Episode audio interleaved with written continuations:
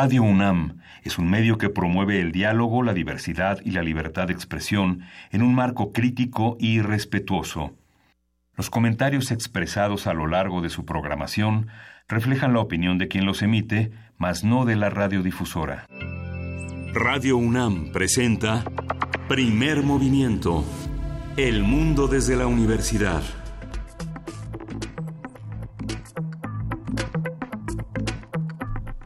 Buenos días, hoy es viernes 11 de enero y son las 7, de la mañana en la Ciudad de México. Luis Iglesias, buenos días. Algo le hice a mi silla, ya la atoré mientras comienza este programa. Miguel Ángel Quemain, muy buenos días, muy buenos días tengan todos los que hacen comunidad con nosotros. Una mañana de nuevo un poco convulsa y cuando digo un poco es eh, eh, un bastante debido al tránsito que tiene un poco bastante atoradas las, las vialidades y la circulación, pero bueno, hay mucho que conversar. No es la única noticia. El día de ayer eh, tuvimos un acontecimiento, me atrevería a decir, histórico eh, para hablar de periodismo en nuestro país. Sí, justamente ese, el Estado mexicano, ese, ese, ese animal meta, que se metamorfosea, como decía Thomas Hobbes en el Leviatán, eh, adquiere una nueva cara y pide disculpas a la periodista Lidia Cacho, lo que significa un paso, un paso en el reconocimiento y la defensa de los derechos de los periodistas.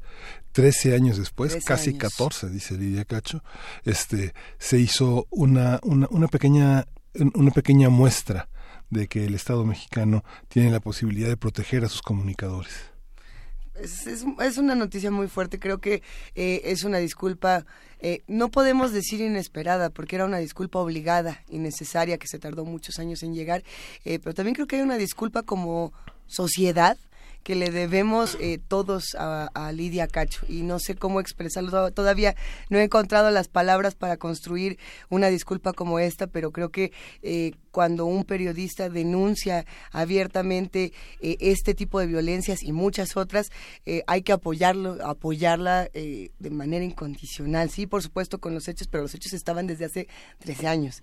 Entonces, Sí, yo creo que como sociedad fallamos todos bastante en, un tema como este y qué gusto que, bueno, 13 años después llegue esta disculpa. Pero Lidia Cacho lo dice muy bien, este es el principio de muchas disculpas que hacen falta y de muchas aclaraciones y de muchas, eh, pues, arreglos obligados por parte del Estado mexicano. Sí, lo que dices es muy fuerte, Luisa, porque sí, un Estado autoritario nos culpabiliza, aunque tenemos bastante inmovilidad como ciudadanos hacerlo. Pero, este, sí, muchas organizaciones salieron a, defenderla, pero siempre es insuficiente. Sí, tienes razón, todos somos culpables de alguna manera al, al, estar participando de una representación que no nos representa. ¿no? quizá me refiero como al, a la equivalencia del silencio y la complicidad. Eh, creo que si no hay herramientas todavía para que como sociedad podamos actuar de otra manera. Hay muchas asociaciones, hay eh, muchas maneras de dar, de dar voz, de compartirla, pero creo que dar un like o dar un clic no es suficiente para, para actuar. Entonces, ¿qué vamos a hacer para volvernos actores de la sociedad? ¿Qué les parece si escuchamos un audio de lo que ocurrió ayer eh, y mandamos un abrazo solidario y cariñoso a Lidia Cacho? Estas llamadas, muchas y muchos de nosotros las escuchamos en el 14 de febrero de 2006, poco tiempo después de que saliera de prisión, y ratificaron exactamente todas las palabras que yo dije en ese momento. Explicaron uno a uno, paso a paso, todo lo que me hicieron desde mi detención hasta que llegué a prisión en Puebla. Esta grabación fue exhibida ante la Suprema Corte de Justicia, todas las grabaciones. En ella hablan el empresario Camel Nasib Borges y el exgobernador de Puebla, Mario Marín. Estas grabaciones fueron expuestas ante todas las autoridades para demostrar cómo funcionaba una red criminal y, solicitar que se desaforara al entonces gobernador para que fuera juzgado por el delito de tortura y detención arbitraria. En aquel entonces, mucha gente me tiró a loca. Han pasado casi 14 años. No lo logramos. Pudo más la fuerza de los criminales que la honestidad de la prensa, la valentía de las niñas y niños víctimas de mis esfuerzos acompañados de la solidaridad social invaluable. Y bueno, eh, sí, por supuesto, es un, es un audio difícil. Escuchen, si pueden, eh, completa el, testimonio de Lidia Cacho, por supuesto, ya está en todas las plataformas digitales. Eh, compartámoslo y sigamos dándole voz a, a casos como este. Bueno, ahí queda esta disculpa, vamos a ver qué ocurre más adelante, pero por lo pronto, querido Miguel Ángel, tenemos un programa con muchísima información. Sí, vamos a tener un programa que vamos a arrancar eh, con Xipe Totec y su templo, la maestra Noemí Castillo Tejero, que es una especialista en este tema y estudió la licenciatura en Historia en la Facultad de Filosofía y Letras de la UNAM, es maestra en Ciencias Antropológicas y se especializó en Arqueología por la ENA, donde desde, desde 2014 es profesor emérito, investigadora a tiempo completo, desde 1962 a la fecha, y bueno, vamos a hablar sobre este nuevo templo del que tú apasionadamente comentabas esta semana. yo solo quiero agradecer a todo el equipo guerrero de, Primer Movimiento que aguantaron mi necedad de, ay, por favor, quiero hablar de Chipetote. Qué, qué gusto que, que podamos hablar con los expertos sobre este tema y vamos a ver qué nos dice este hallazgo sobre lo que entendemos ahora por nuestra sociedad. Pero bueno, tenemos también un radioteatro sorpresa. Sí. Y estará interesantísimo. Yo creo que les va a gustar un montón. Se llama ¿Por qué no me gusta el pollo? Así que a ver, a ver si, si a ustedes les gusta o no les gusta, escríbanos, estamos en arroba P Movimiento, en Diagonal Primer Movimiento UNAM y tenemos un teléfono que es el 55 36 43 39. Y se dio a conocer eh, las acciones de impulso al sector financiero y está, va a estar con nosotros el economista Francisco Rodríguez, miembro del Consejo Editorial del Observatorio Económico de la Guamas Capozalco, para hablar sobre el tema. Tenemos una nota del Día Internacional, Venezuela y el segundo mandato de Maduro, un tema complejo, sin duda, que trataremos con el doctor José María Calderón, profesor investigador del Centro de Estudios Latinoamericanos de la Facultad de Ciencias Políticas de la UNAM. Y tenemos la mesa del día dedicada a las mariposas de ciudad el doctor José María Calderón. Ah, no, no, no, esto no es este. Bueno, es una sorpresa el invitado que tendremos eh, eh, hablando de mariposas, que es, un, es un tema que ha circulado muchísimo en muchas escuelas, muchas primarias y secundarias, el tema de la biodiversidad eh, ha puesto un acento especial en estas mariposas que, a pesar de los, del clima tan frío, siguen, siguen volando en una ciudad que necesita tanto su color. Y bueno, vamos a cerrar esta mañana con Katsumi y el Dragón de Teatro UNAM, incubadora de grupos teatrales. Ya les vamos a contar que es todo este proyecto. Ya lo hemos platicado en otras ocasiones aquí en Primer Movimiento y nos dará mucho gusto ver en qué van con las incubadoras, con las nuevas representaciones como Katsumi y el Dragón. Y bueno, para ello va a estar con nosotros Andrea Salgado, directora de la puesta en escena. Nos dará muchísimo gusto charlar con ella. Eh, nosotros damos la bienvenida a todos los que nos escuchan a través de las frecuencias universitarias de Chihuahua a través del 96.1 de FM, del 860 de AM, de www.radio.unam.mx o de la plataforma desde la que nos escuchen. Eh, vamos a empezar con música y hoy es viernes de complacencias. Pidan lo que gusten, lo que, lo que vayan a disfrutar esta mañana. Nosotros trataremos de ponerlo de manera ordenada. Vamos a empezar, generalmente empezamos con música nueva, pero es que hoy, hoy hay un aniversario importante, Miguel Ángel. Sí, vamos a empezar con Manu Chao.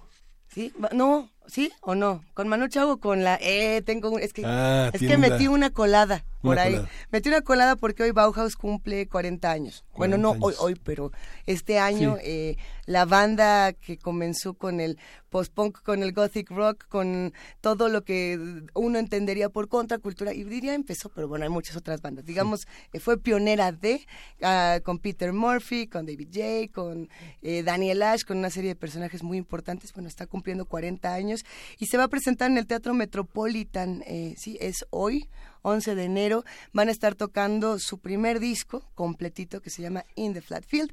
Y este primer disco tenía un cover, ahora sí que tiene como un pequeño mapa, a una canción de T-Rex. Ah, también vamos a recordar a Mark Bolan el día de hoy. Así que esto para comenzar la mañana se llama Telegram Sam.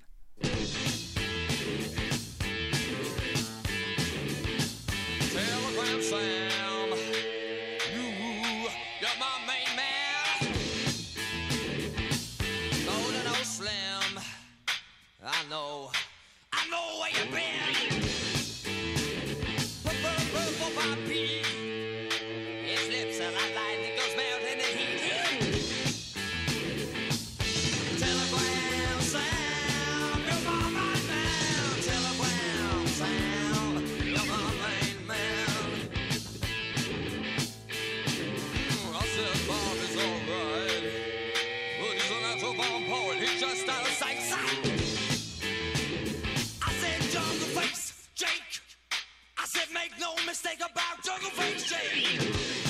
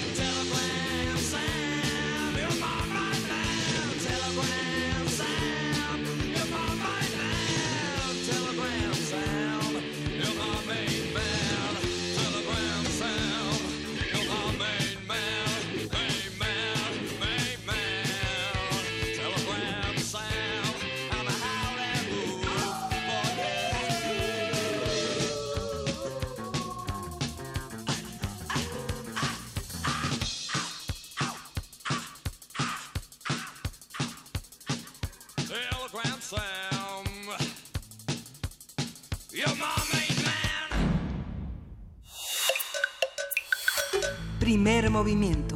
Hacemos comunidad.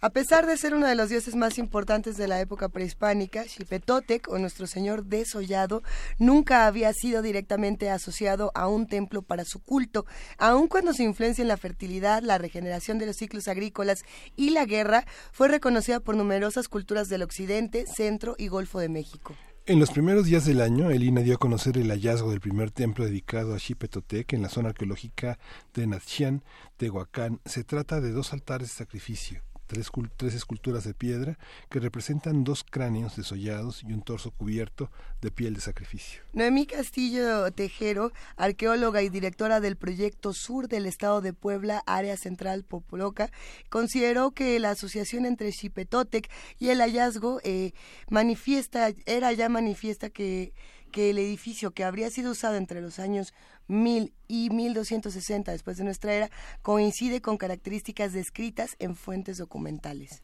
A partir del descubrimiento de este vestigio arqueológico vamos a hablar sobre Xipetotec, lo que representa, lo que significa este hallazgo a nuestra idea del panteón mesoamericano.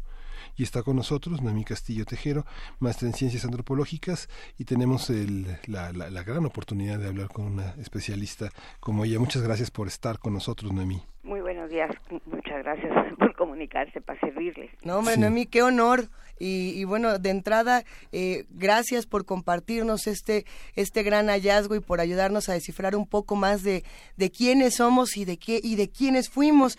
Cuéntanos un poco, por favor, qué representa Xipetotec y, y por qué es tan representativo y tan relevante para nuestra cultura. Pues mira, en realidad una de tantas deidades que tenía el panteón mesoamericano está Xipetotec. Tenemos muchísimas representaciones de esta deidad que se representa que se, que se ponía la piel del desollado, realmente representa al sacerdote que se ponía la piel del desollado y se hacía en una festividad específica que se llama el Tlacachipehualistle náhuatl. No quiere decir que eh, conservamos los nombres náhuatl porque pues estas informaciones llegaron a través de nosotros de los de los mexicas, es decir, del náhuatl. Sin embargo, los tenemos en otras altas culturas mesoamericanas y la zona de Puebla es muy importante para nosotros, sobre todo el sur de Puebla, porque realmente los grupos que habitaron aquí son los popolocas, son grupos que un poco habían sido eh, un poco olvidados de dónde estaban y los confundían con otros grupos eh, o sociedades de esta área. Sin embargo, tenemos muchos años trabajando en Tehuacán, por eso el nombre se llama Danjan, que es un nombre real, popoloca, que significa en Popoloca agua dentro del cerro o agua dentro del Tepetate. Sin embargo, el nombre Tehuacán fue dado cuando llegan los mexicas y cuando realmente los, los someten. Y se llama Tehuacán, que significa lugar de, de Tecuanis, o sea, de Gato Montés. Y, y bajan de donde estamos trabajando nosotros a la zona del valle, que es eh, donde los alcanzó la conquista española. Sin embargo, no estamos en arqueología no buscamos nada en especial sino es lo maravilloso de la investigación tenemos sospechas pero vamos explorando poco a poco cada uno de los montículos y según pues lo que sale, lo que vemos. Ya teníamos otras representaciones de esta deidad en Tehuacán que habían salido en unos altares bajos que están enfrente de la gran plaza A, que es donde está el templo mayor, y nos tocaba esta vez explorar la parte que corresponde que cierra la gran plaza por el lado oeste. Encontramos la gran plataforma porque vamos poco a poco y de pronto tuvimos suerte que uno de las el montículo que estamos trabajando pues empezaron a aparecer estas eh, representaciones otra vez de Chimpe pero ya en su lugar.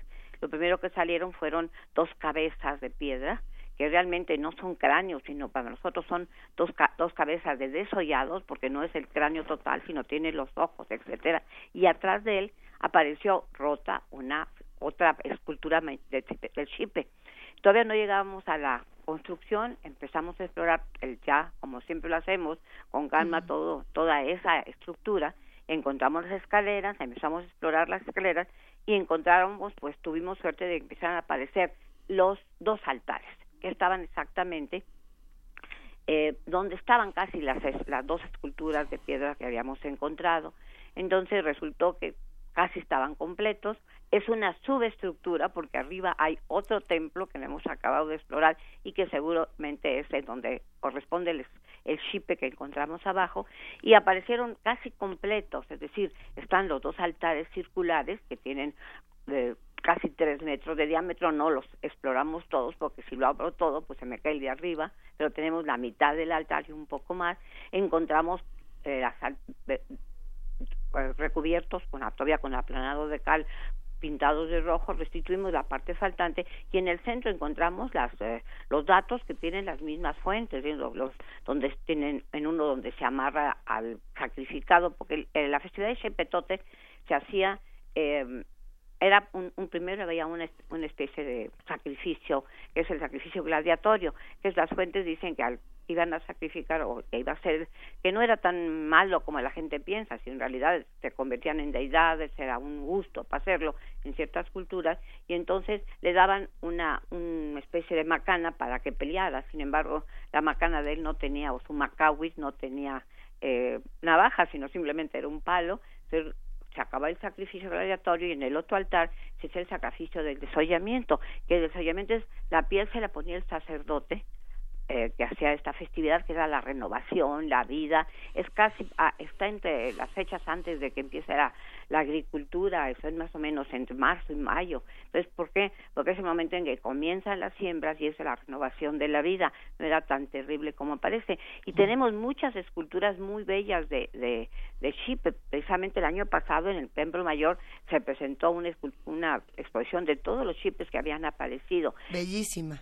Sin embargo, aunque nosotros tenemos muchas representaciones de Chipe, algunos, algunos de ellos hasta los encontramos en los altares pequeños rotos, es decir, las piernas en un lado, los pies en otro y el torso de otro, y tenemos otro Chipe ya completo, que por cierto estaba en el Museo de eh, Tehuacán, pues el temblor nos los dañó un poquito y ahorita está en restauración otra vez, pero no es rara la presencia de, del chip, pero aunque sabíamos que estaba en la frente de los Dan, no había dado tiempo, en, no se había encontrado en un sitio exactamente donde está. Seguramente hubo en Templo Mayor, pero es difícil saber, pues tenemos la Ciudad de México encima, o en otros lugares no se ha dado. Aquí, como por fortuna este sitio pues hemos podido hacer poco a poco trabajado ahí fue abandonado por los aztecas por lo digo por los por los polocas cuando llegaron los aztecas y siempre fue un área de de agostadero de que nada más llevaban chivos entonces nunca cultivaron la tierra. Entonces tenemos la zona por eso la zona de Tehuacán pues son 126 hectáreas de montículos que lo que el INA pues compró con tiempo y todo es, y es propiedad de la nación desde el 2004 entonces hemos podido ir explorando poco a poco conforme ha habido posibilidades. Y tuvimos la suerte pues de encontrar este este este templo que, es el primero que nos dan. Y si ustedes vieran los dibujos de las fuentes y los y cómo apareció en la parte de los altares es lo mismo de lo que se tiene. Realmente hay un trabajo muy interesante. Uno de los muchachos está trabajando muy bien que es uno de los arqueólogos el arqueólogo Luis Alberto eh, Guerrero que hasta con dron está tomando toda la fotorestitución para lo que es el templo. Y en verdad es eh, la primera vez que lo encontramos in situ. No es que no existan, es que no se habían explorado y no había la posibilidad de que, que pudieran ir explorando como nosotros, con mucho trabajo, pero no ininterrumpidamente, pues tenemos ya casi 30 años trabajando la zona, poco a poquito, y entonces ahí vamos y han salido cosas bien interesantes. Nada más hemos trabajado 16 hectáreas de 126, pero tenemos muchos datos muy importantes. La figura es muy bonita, eh, la que salió está rota, pero cuando están rotas normalmente los arqueólogos cuando vemos un, cuando se va a hacer una segunda construcción normalmente la gente o nosotros decimos que las matan. Es decir está caída y rota la escultura del Chipe tenemos esperanzas de encontrar parte de ese pedazo. ¿por qué? porque iban a hacer otra nueva estructura una tercera estructura y entonces los dejaban ahí enterrados. Este chip es bonito en cuanto a nosotros porque tiene algo que pocos chips de los que han aparecido, que son muchísimos, tienen. Tiene la falda de como un faldellín de hojas de zapote que también las fuentes dices que lo tienen y se ve la mano de la, mano del, del desollado porque ah, porque se sabe que se puede desollar el cuerpo más no las manos porque se desmembrarían las manos. Entonces, normalmente se ponen los sacerdotes la piel del desollado, se le ven los nudos, es muy fácil reconocerlos porque tienen los nudos de amarre en el frente o en la espalda, ya sean en figuritas o en las esculturas, y además porque las manos se caerían, entonces tenemos las manos este que aparecen junto al, al, costado de las otras manos en algunos de los chips y en este aparece la mano derecha del lado izquierdo. Hay todo un estudio de los tenemos una antropóloga física que nos está ayudando también a trabajar, Maritza Ángeles, y estamos viendo que en realidad han aparecido también manos en algunas de estas ofrendas de donde aparece el, el chip eh, cortado. Realmente es importante no porque sea porque sea Tehuacán, sino porque es el primer templo que ha habido la suerte de encontrarlo completo. Ojalá, si lo, quitáramos todo, perderíamos la última etapa y en arqueología no podemos destruir. Entonces, nuestra idea es dejar, a, ver si se puede, como una pantalla que decimos nosotros, una pantalla arqueológica o ventana, la primera etapa, y a ver qué nos da la segunda etapa. Porque la desgracia de Tehuacán es que puro adobe, o tierra, poca piedra hay, entonces la es un poco difícil verse la conservación de, de, los materiales. Y tenemos esperanza de que arriba estén porque se, restos de los otros nuevamente de los otros dos altares es de donde bajaron al chipe hay eh, eh, es, es una por eso ha causado sensación porque realmente tenemos muchísimas representaciones de esta deidad y no nunca habíamos localizado exactamente dónde se encuentra el templo. No es que sea el único, cada ciudad donde había aparecido Xipe tenía que haber un altar a Xipe o un templo dedicado a estas festividades. Y todos los Xipes, algunos tienen a veces una perforación en, el, en el frente, en la, eh, ¿para qué es ese hoyo? La gente pregunta. Y no, en, no solo en los Xipes, en otras, en otras figuras de deidades es que se ponía una piedra verde cuando se hace la ceremonia, un poco como para darles vida en el momento de la ceremonia. En Tehuacán, por desgracia, las construcciones eh, son de, son, tenemos muy buena cal, la cal nos ayuda para los pisos, para, pero todo es eh, hay mucha, la piedra es de muy mala calidad, porque es una, una piedra caliza, travertino que se rompe. Entonces la exploración no es, lenta, pero es interesante lo que tenemos. Y siento que por eso, pues, eh, hay varios chipes se va a poner, esperemos, en el Museo de Tehuacán, tiene un museo pequeño de Tehuacán que apenas inauguró, tenemos espacio para hacer tres más, pero poner estas nuevas representaciones, que lo interesante es como investigadores que se comprueba lo que las fuentes decían y que no, está. Tenemos otras esculturas tan importantes, además de Xipe, que, eh, por ejemplo, la, la diosa de Tehuacán es una diosa femenina, es una diosa de la falda de estrellas, que nada más aparece en los códices también, pero la tenemos la tenemos en Tehuacán y también apareció en, haciéndose más o menos corresponde es ante posterior a, a, cuando se destruye Tehuacán, cuando llegan los mexicas, porque estaban haciendo esta tercera construcción. Eh, Tehuacán fue conquistado por los mexicas más o menos en 2000 eh, en 1460, en, en época de Moctezuma y Conahuizot, y entonces bajan a la gente que está en la meseta, lo que es lo pueblo yo conocía como la mesa, y los bajan al valle, y ahí fue, nos tuvieron los últimos tiempos ya conquistados bajo los, los nahuas y, o los mexicas, y entonces llega la conquista española y los encuentran abajo a los y ya la zona donde yo estoy explorando de hecho ya se ha vuelto periferia y ha sido abandonado por por orden un poco de los aztecas que o mexicas que los bajan al valle.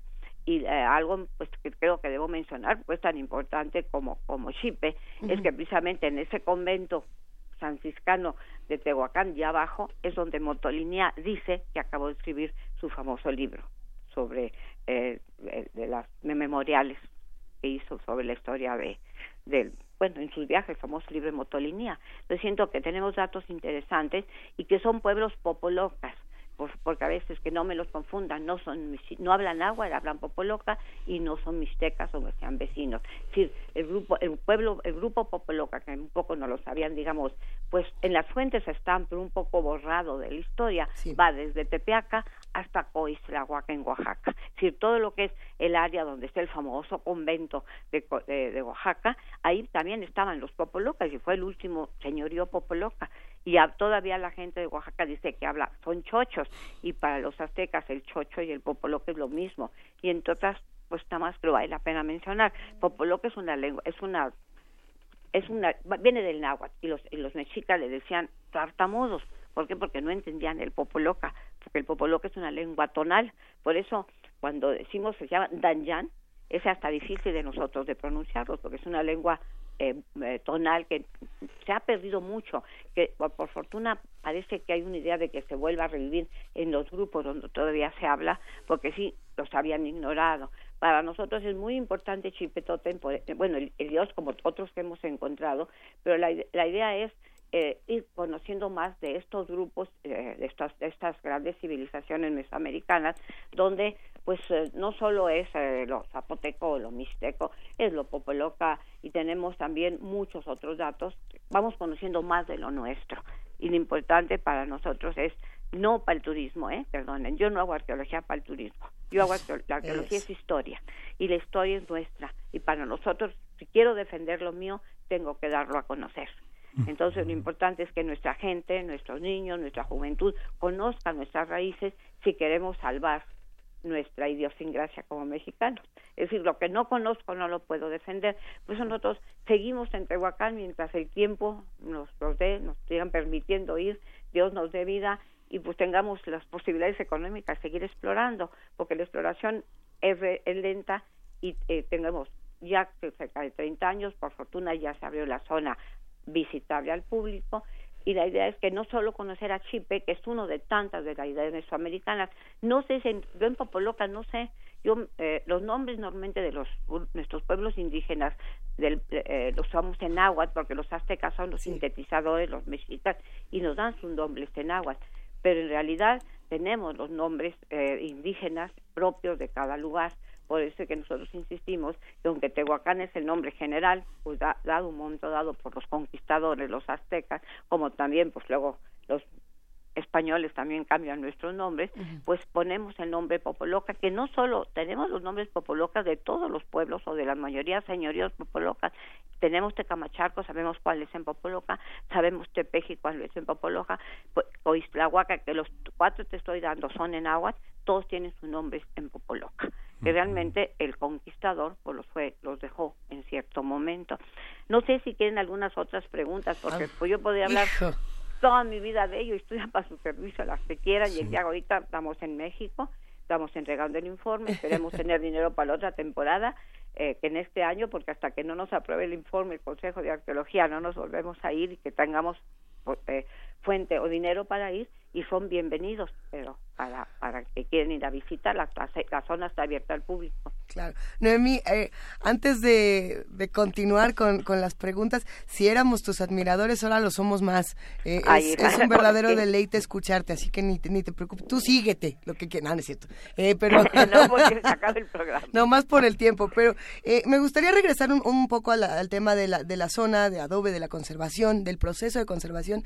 Pero antes de hacerlo, eh, una de las primeras preguntas que nos surgió a muchos de los que eh, leíamos esta noticia y, y, admirábamos el hallazgo era si en este eh, templo eh, los popolocas realizaban las ceremonias o no, porque la, la información que encontramos es... Así se celebraban. Así, tal cual. se celebraban? Mira, te voy a explicar cómo dice la fuente. La fuente dice que hay dos altares y que se hace, en uno es el, el se llama el sacrificio gladiatorio, y en otro se hacía el desollamiento para hacer las ceremonias en que el sacerdote se ponía eh, la piel del desollado y era la ceremonia, porque hay un espacio entre lo que es el templo mayor, porque eh, el, templo mayor ve hacia el templo de Xipetote, es decir, la escalera principal del templo mayor da al oeste y el templo de Xipetote está cerrando la gran plaza hacia el oeste. Pero precisamente lo que encontramos, las dos eh, cráneos o descarnados que encontramos, o cabezas, estaban en, un, en unos hoyos. Las fuentes dicen que cuando terminaba la ceremonia, el sacerdote, bueno, que usaban varios tiempos, ¿no? No sabemos exactamente si fuera cuatro horas o tres días, no sabemos bien, bien, pero yo creo que no es tanto. Sin embargo, hasta decían que si alguna gente tenía alguna enfermedad de la piel, ya cuando el sacerdote se quitaba la piel, se la ponían el otro personaje para curarse, eso alguna fuente dice. Sin embargo, que había unos pozos especiales donde se arrojaba la piel del desollado y exactamente cuando movimos los, los, los eh, eh los cráneos de piedra que tienen como 60 centímetros de alto y pesan 200 kilos y parece que es una piedra de Nisca, exactamente hay un hoyo. Lo exploramos con mucho cuidado y es un pozo hecho, no es un hoyo de tierra nomás, sino es un, es un hoyo hecho, un pozo con piedras, con lajas, porque era donde seguramente se echaba la piedra del desollado probablemente hubiéramos podido encontrar ADN o algo, está muy difícil, se limpió todo el pozo, se excavó, bueno, se sacó toda la tierra y todo, y no apareció ni un huesito.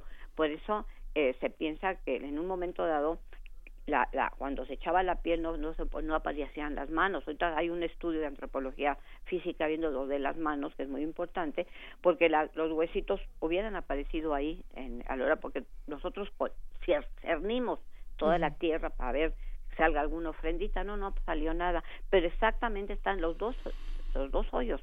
Y están exactamente del tamaño de lo que es el, digamos el diámetro de la, de la de la de la figura. Y todo en Tehuacán así como hay muy mala piedra tengo muy buena cal. Imagínate una zona totalmente pavimentada de cal. Ahí no había plantas pura cal y gracias a la cal encontramos los pisos y, como los resanan y todo, porque pues es una es la zona caliza de Puebla no entonces sí ahí se hacía la ceremonia y en realidad ahora este otro problema que tenemos en, Tehuacán a veces es que no hay muchos enterramientos precisamente por la calidad de cal. La, es una cal eh, que destruye los huesos cuando aparece mucha alguna vez los, los restos óseos que sí los tenemos, pero no como quisiéramos, eh, se desbaratan con mucha facilidad. Precisamente tenemos algunos trabajos, eh, tenemos algunos hasta osarios, pero no dedicados a Chipre, sino dedicados probablemente a Tlaloc, en otro que también han aparecido y que ahorita se están estudiando y hay muchos huesos de niños. Y se está trabajando otro osario precisamente ese osario nos están trabajando el doctor Serrano en, investigaciones antropológicas del UNAM con su equipo están viendo es otro osario que corresponde para mí a la diosa a, dedicado a la diosa de la falda de estrellas y sospecho, no soy antropóloga física, que va a haber muchos eh, restos de femeninos entonces, la arqueología no solo son las piedras, sino es la reconstrucción de todas las costumbres y las tradiciones.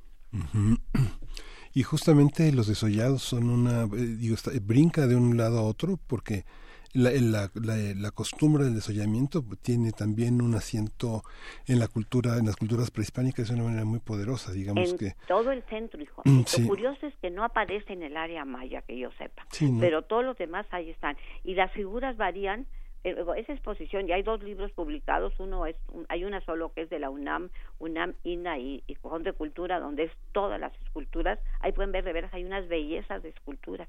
Y esta es, aquí también es interesante porque tenemos una escultura, es de, las que tenemos, de la que se la rompió con el temblor que ya está, y que salió a colores, ¿eh? pintado de amarillo y pintado de, de rojo y hasta con los ojos de, de concha. Esa este es parece que es más bien tipo tesontle. Y, y la y la y esta otra estas que tenemos son son arenisca una o, o parece más bien riolita.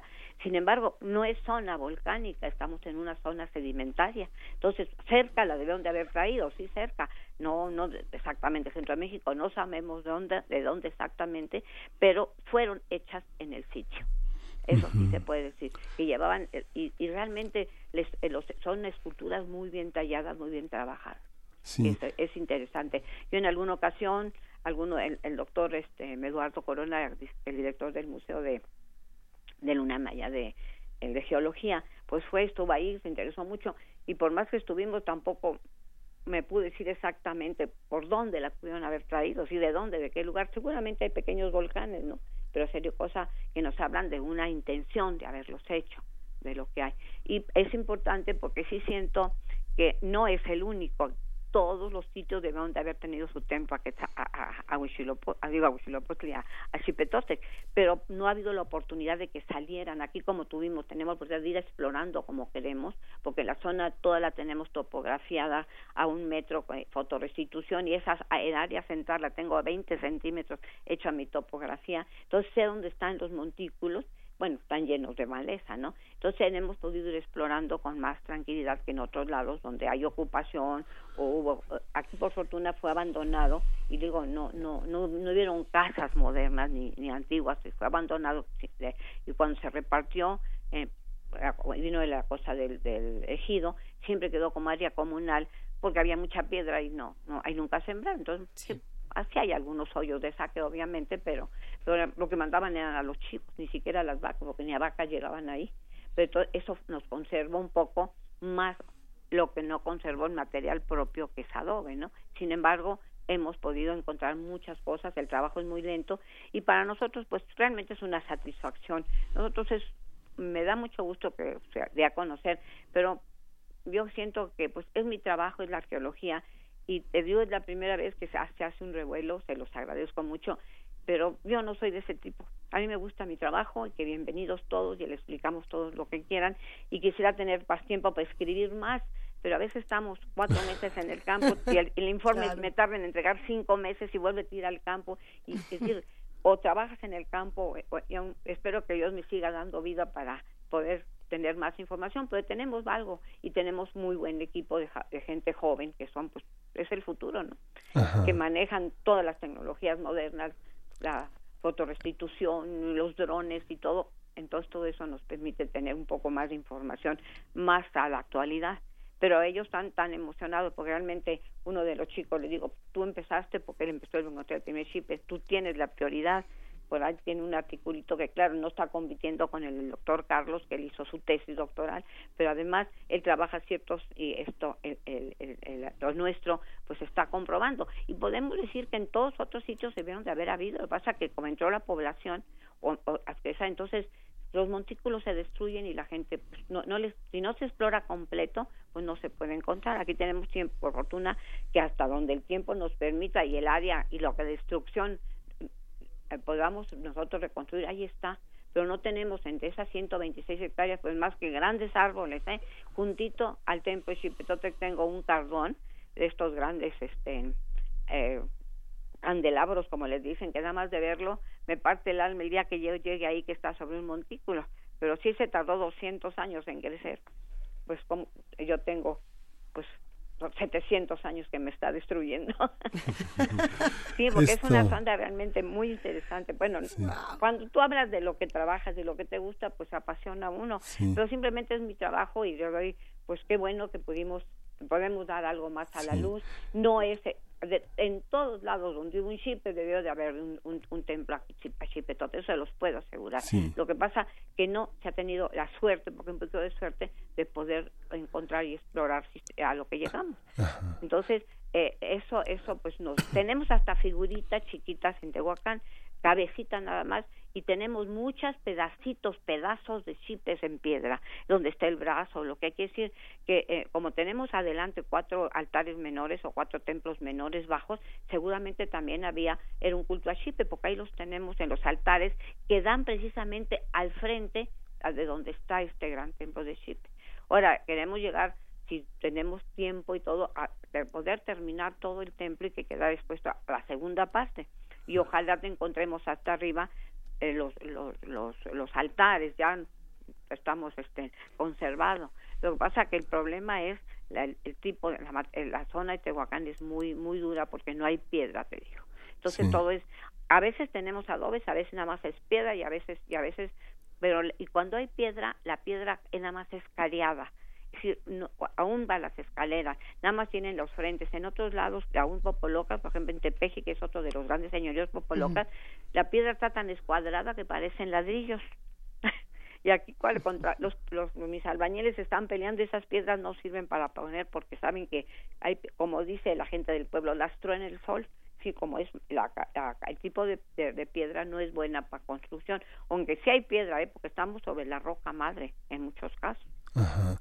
Bueno, lo que señala eh, de una manera muy, este, como dice, es su trabajo y lo aborda de una manera no turística y profunda es el tema de lo popoloca, que bueno, finalmente esta es una visión lingüística que apoya otras hipótesis al ser esta lengua, este, mije, soque y que y que se emparenta con el mundo totonaca y que no, no, no está emparentado con el totonaca. Pues es, es, una de las hipótesis que se que se han manejado, ¿no? No, eso ya está publicado, al contrario, son de, si es, está dentro del gran tronco lingüístico toque, pero está, no, por ejemplo, no es, no, no es otra familia diferente a la mixteca, por decirlo sí, Son familias, y, son vecinos, pero y, sigue existiendo. Sí, hay todo un trabajo muy bien hecho por, los lingüistas, en la que está bien clasificado. Se ha trabajado mucho todavía por los lingüistas actuales de Lina. hay todos los trabajos, por ejemplo, de, de, los, de la zona de, de Oaxaca, donde los ellos los, los hablantes todavía de Oaxaca dicen que son inguiguas, así como como el, el, el, el, digo el, en el norte los tarahumaras ellos se llaman rarámuri y los que hablan popolocas, ellos dicen que hablan ingigua. Y hay ciertas diferencias dialectales, se ha trabajado sobre ello, se sigue tratando de defender un poco el popoloca, hay áreas todavía dentro de Puebla al sur de cerca de Tehuacán de que, se defienden en San Marcos. ¿Y de Veracruz? Sayula, Sayula y, lo, En Veracruz son los popolucas, mm. es otro grupo lingüístico, no tiene ah. nada que ver con los popolocas. Realmente los, nosotros podríamos ir más bien ingigua y todavía hay un libro muy interesante que así, se llaman. Nosotros hablamos ingigua, dicen, es el trabajo de uno de las, de las lingüistas de, de Lina que ha trabajado mucho en, en, en, la zona, ya está, está publicado por está bien definido. Lo que pasa es que se había confundido mucho con a los popolocas con los con los este con los mixtecos. No, no. No, los popolucas están del otro lado de la sierra, están hacia la zona de la Sierra Negra hacia Veracruz. ¿Y esa voz es náhuatl? Esta, esa voz esa voz popoloca es náhuatl. Popoloca es náhuatl, e, viene de creo que es popolo significa tartamudo. Y entonces eh, eh, eh, los ellos saben eh, eh, los, los popolocas también las fuentes dicen que no querían a los mexicas y en popoloca les decían greñudos para la venganza de que ellos decían tartamudos. Pero, pero en realidad este, es una lengua difícil, se ha tratado de conservar y todo, todavía están. Y claro, el, el, náhuatl se fue imponiendo cuando conquistan los, los mexicas y tenemos todos los nombres en, en náhuatl, ¿no? Pues tenemos nombres en náhuatl hasta en Oaxaca. Todos conocemos Etla y Etla no es mixteco, Etla en náhuatl significa eh, frijol. Pues es lo mismo, ¿no? En español también fue traduciéndola. Eso siempre lo hace el conquistador. Claro. A nosotros, no solo la parte arqueológica, porque pues tuvimos la suerte, en la, hemos trabajado tanto de que conocemos a pie pues sí les puse que desde Tecamachalco hasta Teotitlán del Camino, el área Popoloca, de Puebla. En la de Oaxaca no hemos trabajado, pero hay algunos trabajos del doctor Bernal. Pero ya creo que ya lo situamos históricamente, para eso a nosotros nos interesa, ya sabemos quiénes son, que no están, lo triste es que si me preguntan un sitio explorado de los mixtecos, no lo hay. Mm. No, tenemos muchos sitios, pero y aquí pero no es el único sitio Popoloca. En este recorrido que yo hice en el puro área de Tehuacán, yo tengo de menos siete sitios más monumentales, no tan grandes por estar. Y en el y tenemos identificados porque el sistema de señoríos pues, eh, prehispánico, por ejemplo, en, los Popolocas son en época de apogeo son cuatro grandes provincias Tehuacán es la cabecera, Tepeji es la que sigue, Tecamachalco y el otro es Coisla, Oaxaca. Y de ahí, de ellos tenían una organización en que seguían otros señoríos menos y de esos señoríos otros, entonces se hace como una pirámide hasta que la cabecera. En, cuando en Tehuacán se empezó a trabajar hace muchos años, encontraron unos murales, que es muy bueno porque esos murales pues nos demuestran que así era todo Tehuacán todo estaba cubierto de cal y pintado de colores. Pero yo creo que ya nos quedamos con ese capítulo para, para la, para la, siguiente. pero los murales no tienen nada que ver, ¿eh? lo que dicen es mentira. Es los toponímicos de Tehuacán, ahí está Tehuacán y sus ocho señores. Noemí, necesitamos una segunda, tercera, cuarta y quinta parte. Ay, hija, a la hora que quieran, yo estoy para si me dan cuerda, me van a, ya no me van a querer. No, no, cómo no, al contrario, estamos todos muy entusiasmados. no, sea, no sea miércoles porque tengo clase a las 8 en Seúl. Órale. Bueno. nos vamos todos a la clase. Ah, no, pero sabes que doy prehistoria. Ah, también, está buenísimo. Gracias, Noemí. De verdad, qué gusto. Ella es Noemí Castillo Tejero, maestra en ciencias antropológicas con especialidad en arqueología por la ENA. Y bueno, e, este hallazgo, de verdad, no podemos más que agradecerte y, decirte que te admiramos y te mandamos un gran abrazo. Pues yo más admiro su programa. Gracias, Noemí. No, después, no me despierto, ya estoy despierta cuando están ustedes. Estoy esperando que entre. gracias, Noemí. Muchas gracias. Abrazote. saludarlos. Hasta luego. Qué buena conversación, qué disfrute. ¿Qué vamos a escuchar? Vamos a escuchar de Manu Chao, Me Gustas Tú, para Abel Arevalo. Son mi corazón.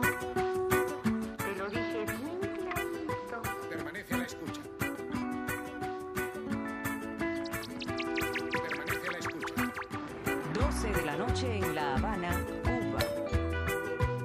11 de la noche en San Salvador, El Salvador. Aviones, me gustas tú. Me gusta viajar, me gustas tú. Me gusta la mañana, me gustas tú. Me gusta el viento, me gustas tú. Me gusta soñar, me gustas tú. Me gusta la mar,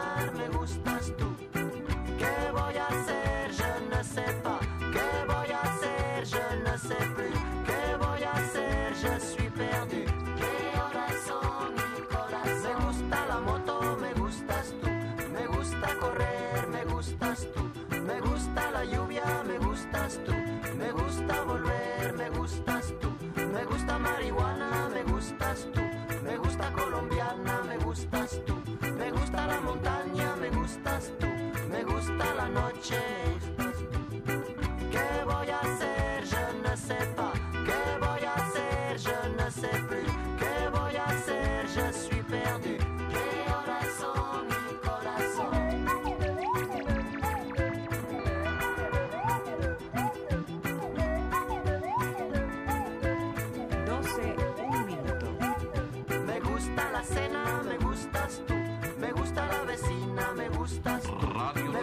Cocina, me gustas de la tú. mañana. Me gusta camelar, me gustas tú.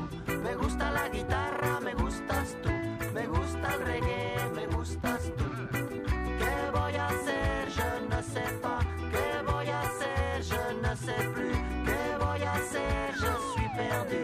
¿Qué horas son, mi corazón? Me gusta la canela, me gustas tú.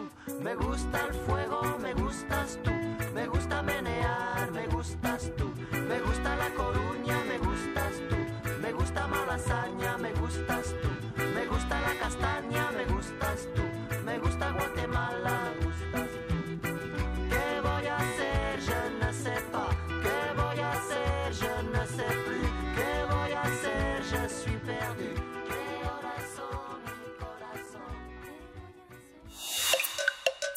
mi? Primer movimiento. Hacemos comunidad. Para teatros, los radioteatros de primer movimiento.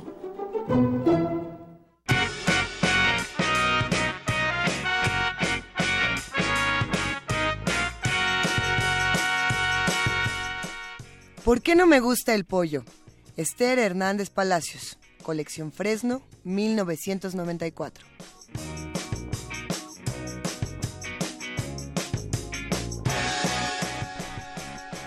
Como ustedes desconocen por qué no me gusta el pollo, les voy a contar. Todo comenzó una tarde lluviosa en que mis hermanos y yo jugábamos en la recámara de, detrás de más papás, de mis papás. El juego degeneró en guerrillas y cuando estábamos en lo más emocionante, tuve que aflorar la mordida, desprender la mano que me jalaba el pelo y correr a buscar un rinconcito apartado en el cuarto, pues sentía que me pasaba algo rarísimo. No supe qué ocurría, pero estaba segura que necesitaba ponerme en cuclillas, echarme en el suelo y esperar un rato para deshacerme de esa extraña sensación. Pujé un poco y por fin puse un huevo. Cuando me di cuenta estaba cacarea- cacareando de alivio y alegría. Entre tanto, mis hermanos con los ojos desorbitados salían en estampida gritando ¡Mamá! ¡Mi hermana puso un huevo! Yo me quedé en el rincón observando admirada mi huevo. Por supuesto, mamá no creyó la historia. Y no solo eso, sino que se enojó muchísimo porque insistiéramos. Dijo tomarle el pelo de esa manera. Recogió el huevo del suelo mientras continuaba con el regaño y nos conminó a comenzar nuestras tareas. Luego regresó a la cocina y colocó el huevo junto con los que recogíamos por las mañanas en el gallinero del patio. Ni qué decir que al día siguiente los tres pretextamos estar enfermos para no comer huevo. Tiempo después, cuando yo casi había olvidado el incidente, de camino al mercado al lado de mi mamá, volví a tener en plena calle la urgencia de buscar un lugarcito tranquilo. Como a veces jugaba en la calle con mamá, adelantarme y esconderme en el dintel de alguna puerta para asustarla, no le extrañó que me apartara velozmente de ella. Pero al llegar al sitio donde había desaparecido, en vez del esperado, ¡bum! Me encontró de nuevo en coquillas y me preguntó si me sentía bien. Justo cuando me levanté comencé a cacarear, dejando en el piso un segundo huevo. Mamá lanzó un grito de horror, me miró fijamente, y en el momento en que iba furiosa a regañarme por querer continuar con esa broma de mal gusto, su sexto sentido de madre percibió que yo apenas regresaba del trance a mi estado habitual. Pasó del enojo al pánico. Me tomó de la mano y camina, cami- cambiamos de dirección con todo y canasta. El consultorio del médico de la familia estaba a solo las cuadras, unas cuadras del mercado, así que no tardaríamos en llegar. Mamá le dijo a la recepcionista que se trataba de una urgencia. La vio tan nerviosa que no obstante la larga fila, fuimos las primeras en pasar.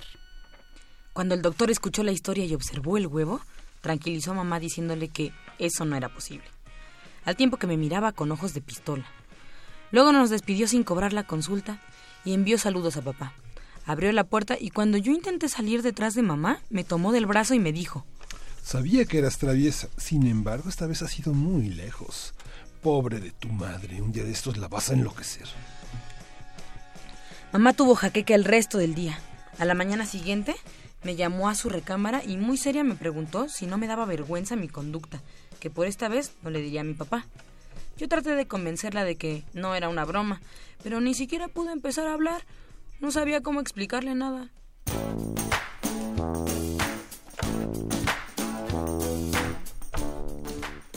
Pasaron varias semanas. Mamá me había perdonado. La vida seguía su curso, pero un domingo, con la familia entera sentada a la mesa, entre el arroz y el guisado, volví a tener la misma sensación opresiva. Me levanté del asiento y allí, debajo de la mesa, viendo a mis papás y hermanos agacharse desconcertados mientras levantaba el mantel, puse mi tercer huevo de nuevo y recorrí cacareando todo el comedor. Cuando terminó la función, los cinco nos miramos pasmados. Papá se metió debajo de la mesa, recogió el huevo, lo examinó con curiosidad científica, lo comparó con los demás que había en la cocina, lo quebró sobre un plato, lo vio y lo olió. Nosotros seguíamos sus movimientos paso a paso. Ay, y cuando todos esperábamos el dictamen, papá se volvió a sentar, pidió un poco más de guisado y continuó comiendo como si no hubiera pasado nada. Al día siguiente, cuando regresé de la escuela, mamá me avisó que en la tarde iríamos al consultorio de una doctora que estudiaría mi caso y que no me preocupara más. Ella nos explicaría qué era lo que estaba pasando. Al cabo de muchas sesiones y como no pusiera ningún huevo mientras tanto, la doctora le dijo a mis padres que no encontraba en mi personalidad nada extraño, que más bien le parecía que yo era una niña inteligente y equilibrada, tal vez con mucha imaginación. Mis papás sonrieron orgullosos, me besaron y saldado la cuenta. Ya todos íbamos a ser muy felices. Sin embargo, al día siguiente, en la escuela, después del recreo, comí filas y frente a todos mis compañeros, sin hacer caso a la maestra que gritaba fuertemente que regresara a la formación, me eché. Esperé unos minutos y aliviada al expulsar mi huevo, estuve cacareando feliz. El escándalo fue enorme y poco antes de la hora de salida estaba yo de regreso en casa, con un citatorio para mis padres y una semana de vacaciones forzadas. Cuando papá volvió del trabajo, mamá le extendió el reporte. Él lo leyó en silencio. Cuando terminó, vio salir a mis hermanos que estaban molestándome y se encargó conmigo. De una vez por todas vas a decirnos lo que está pasando en verdad. Como única respuesta, me quité el suéter, les enseñé esas blancas plumitas que me había descubierto en el brazo días antes. Desde entonces las ocultaba con sumo cuidado. Y luego les mostré la crestita roja que escondía bajo el abultado copete. Y por supuesto, el al asombro siguieron las lamentaciones.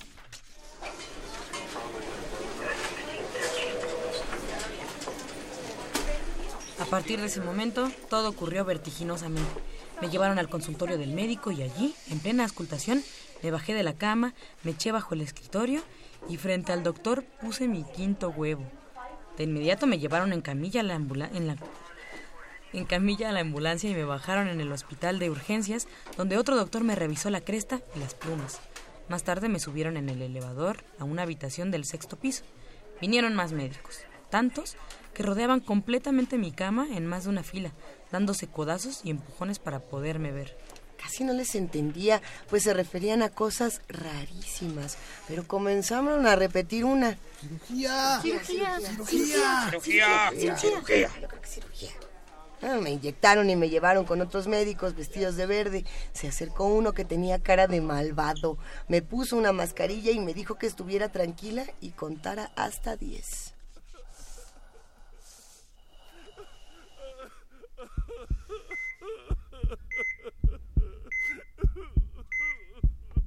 Cuando desperté, me vi rodeada de mis papás y hermanos. Enseguida entró un médico que anunció. La operación resultó un éxito rotundo. Por suerte llegaron justo a tiempo, si no tal vez hubiera presentado una peritonitis. Eh, se quejaba de un dolor de estómago, pero como se había comido un pollo entero ya sola, creímos que se trataba de una indigestión. Todo salió muy bien. Pronto se recuperará. Sin apéndice se puede vivir normalmente.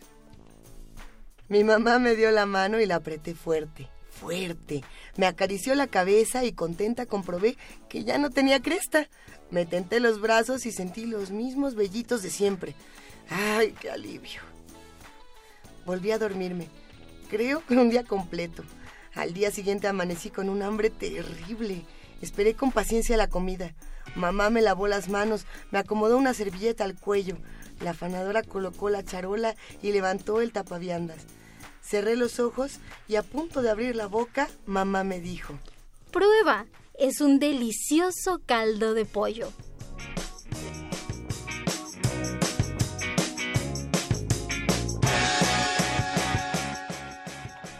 ¿Por qué no me gusta el pollo? de Esther Hernández Palacios, colección Fresno, 1994.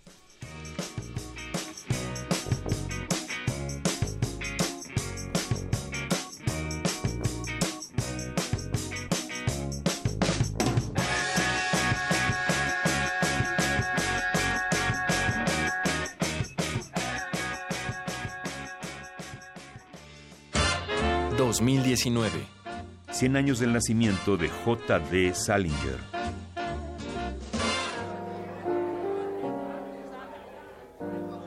Vente con nosotros, Holden, dijo Lillian. Tráete tu vaso. Me iba en este momento. Le dije, he quedado con un amigo. Está bien, desagradecido. Como tú quieras. Cuando veas a tu hermano, dile que le odio. Al final se fue. El oficial de Marina y yo nos dijimos que estábamos encantados de habernos conocido, que es una cosa que me fastidia muchísimo. Me paso el día entero diciendo que estoy encantado de haberlas conocido a personas que me importan un comino. Pero supongo que si uno quiere seguir viviendo, tiene que decir tonterías de esas. El guardián entre el centeno. Fragmento. J.D. Salinger. 96.1 de FM. Radio UNAM. Experiencia sonora.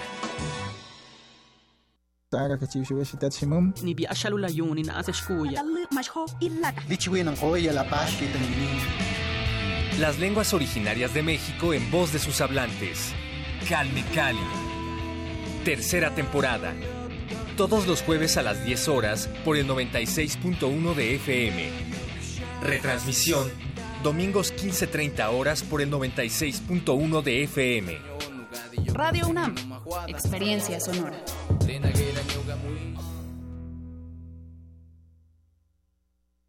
La consulta infantil y juvenil 2018 fue un éxito. ¿Y eso que expresamos será tomado en cuenta para buscar solución a nuestras inquietudes? Gracias a todas las niñas, niños y adolescentes de México por participar. Además de todos los padres, maestros y voluntarios que hicieron que todo fuera posible. ¡Vengan esos cinco! Porque mi país me importa, recuerda, decir lo que piensas es tu derecho. ¡Nos vemos luego! INE. El Museo Nacional de la Estampa presenta la exposición de Mía Flores, Itinerarios Gráficos, la cual reúne más de 400 obras y documentos que permiten hacer un recorrido por 25 años de creación gráfica y pictórica del artista. Para esta exhibición, Demián Flores decidió crear una pieza sobre los modos de impresión y circulación de la gráfica comercial y popular. La muestra de Demián Flores, Itinerarios Gráficos, está abierta en el Museo Nacional de la Estampa, Centro Histórico de la Ciudad de México.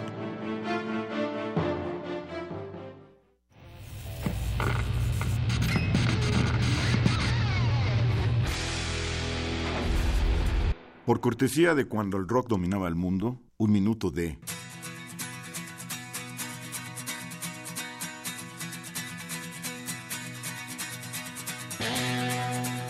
The Who, Pinball Wizard, 1969.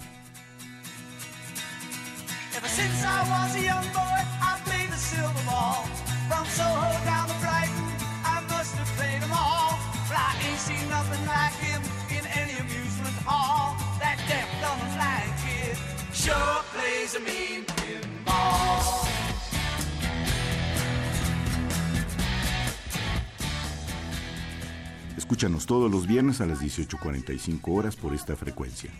96.1. Radio UNAM, Experiencia Sonora.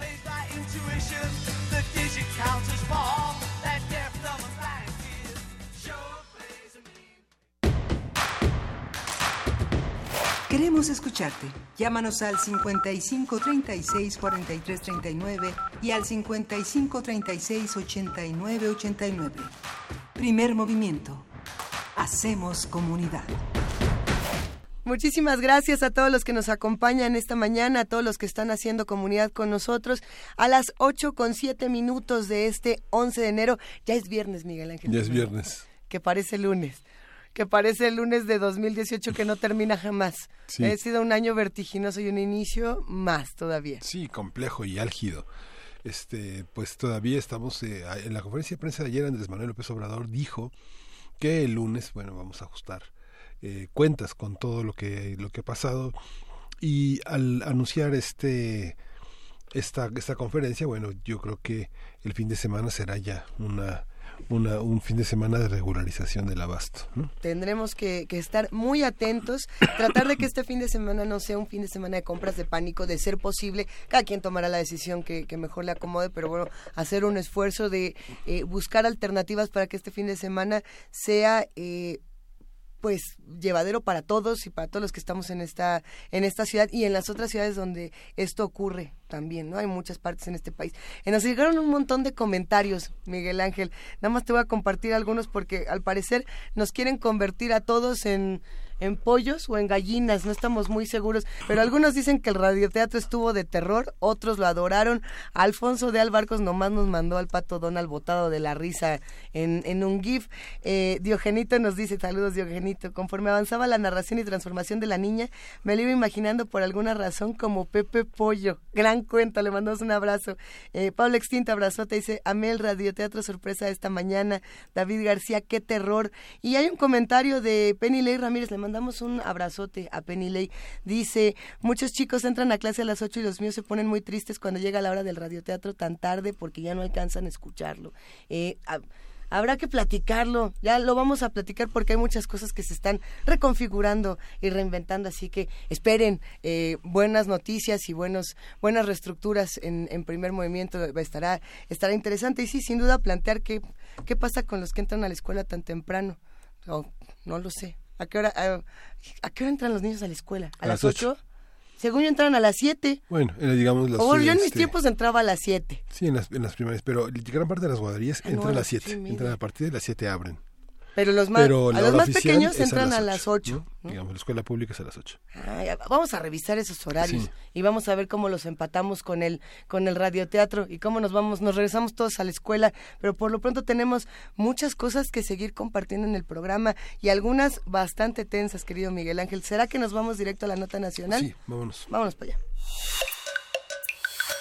Primer movimiento. Hacemos comunidad. Nota nacional.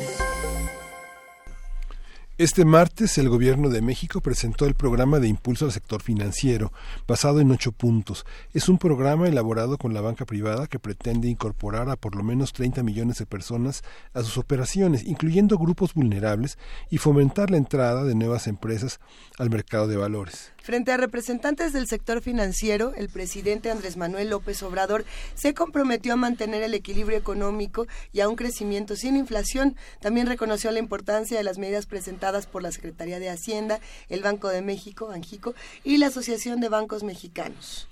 A grandes rasgos, los ocho puntos que componen dicho programa son impulsar la inclusión financiera mediante el desarrollo de una banca digital, Fortalecer y mejorar las condiciones en las que los trabajadores acceden a los créditos de nómina.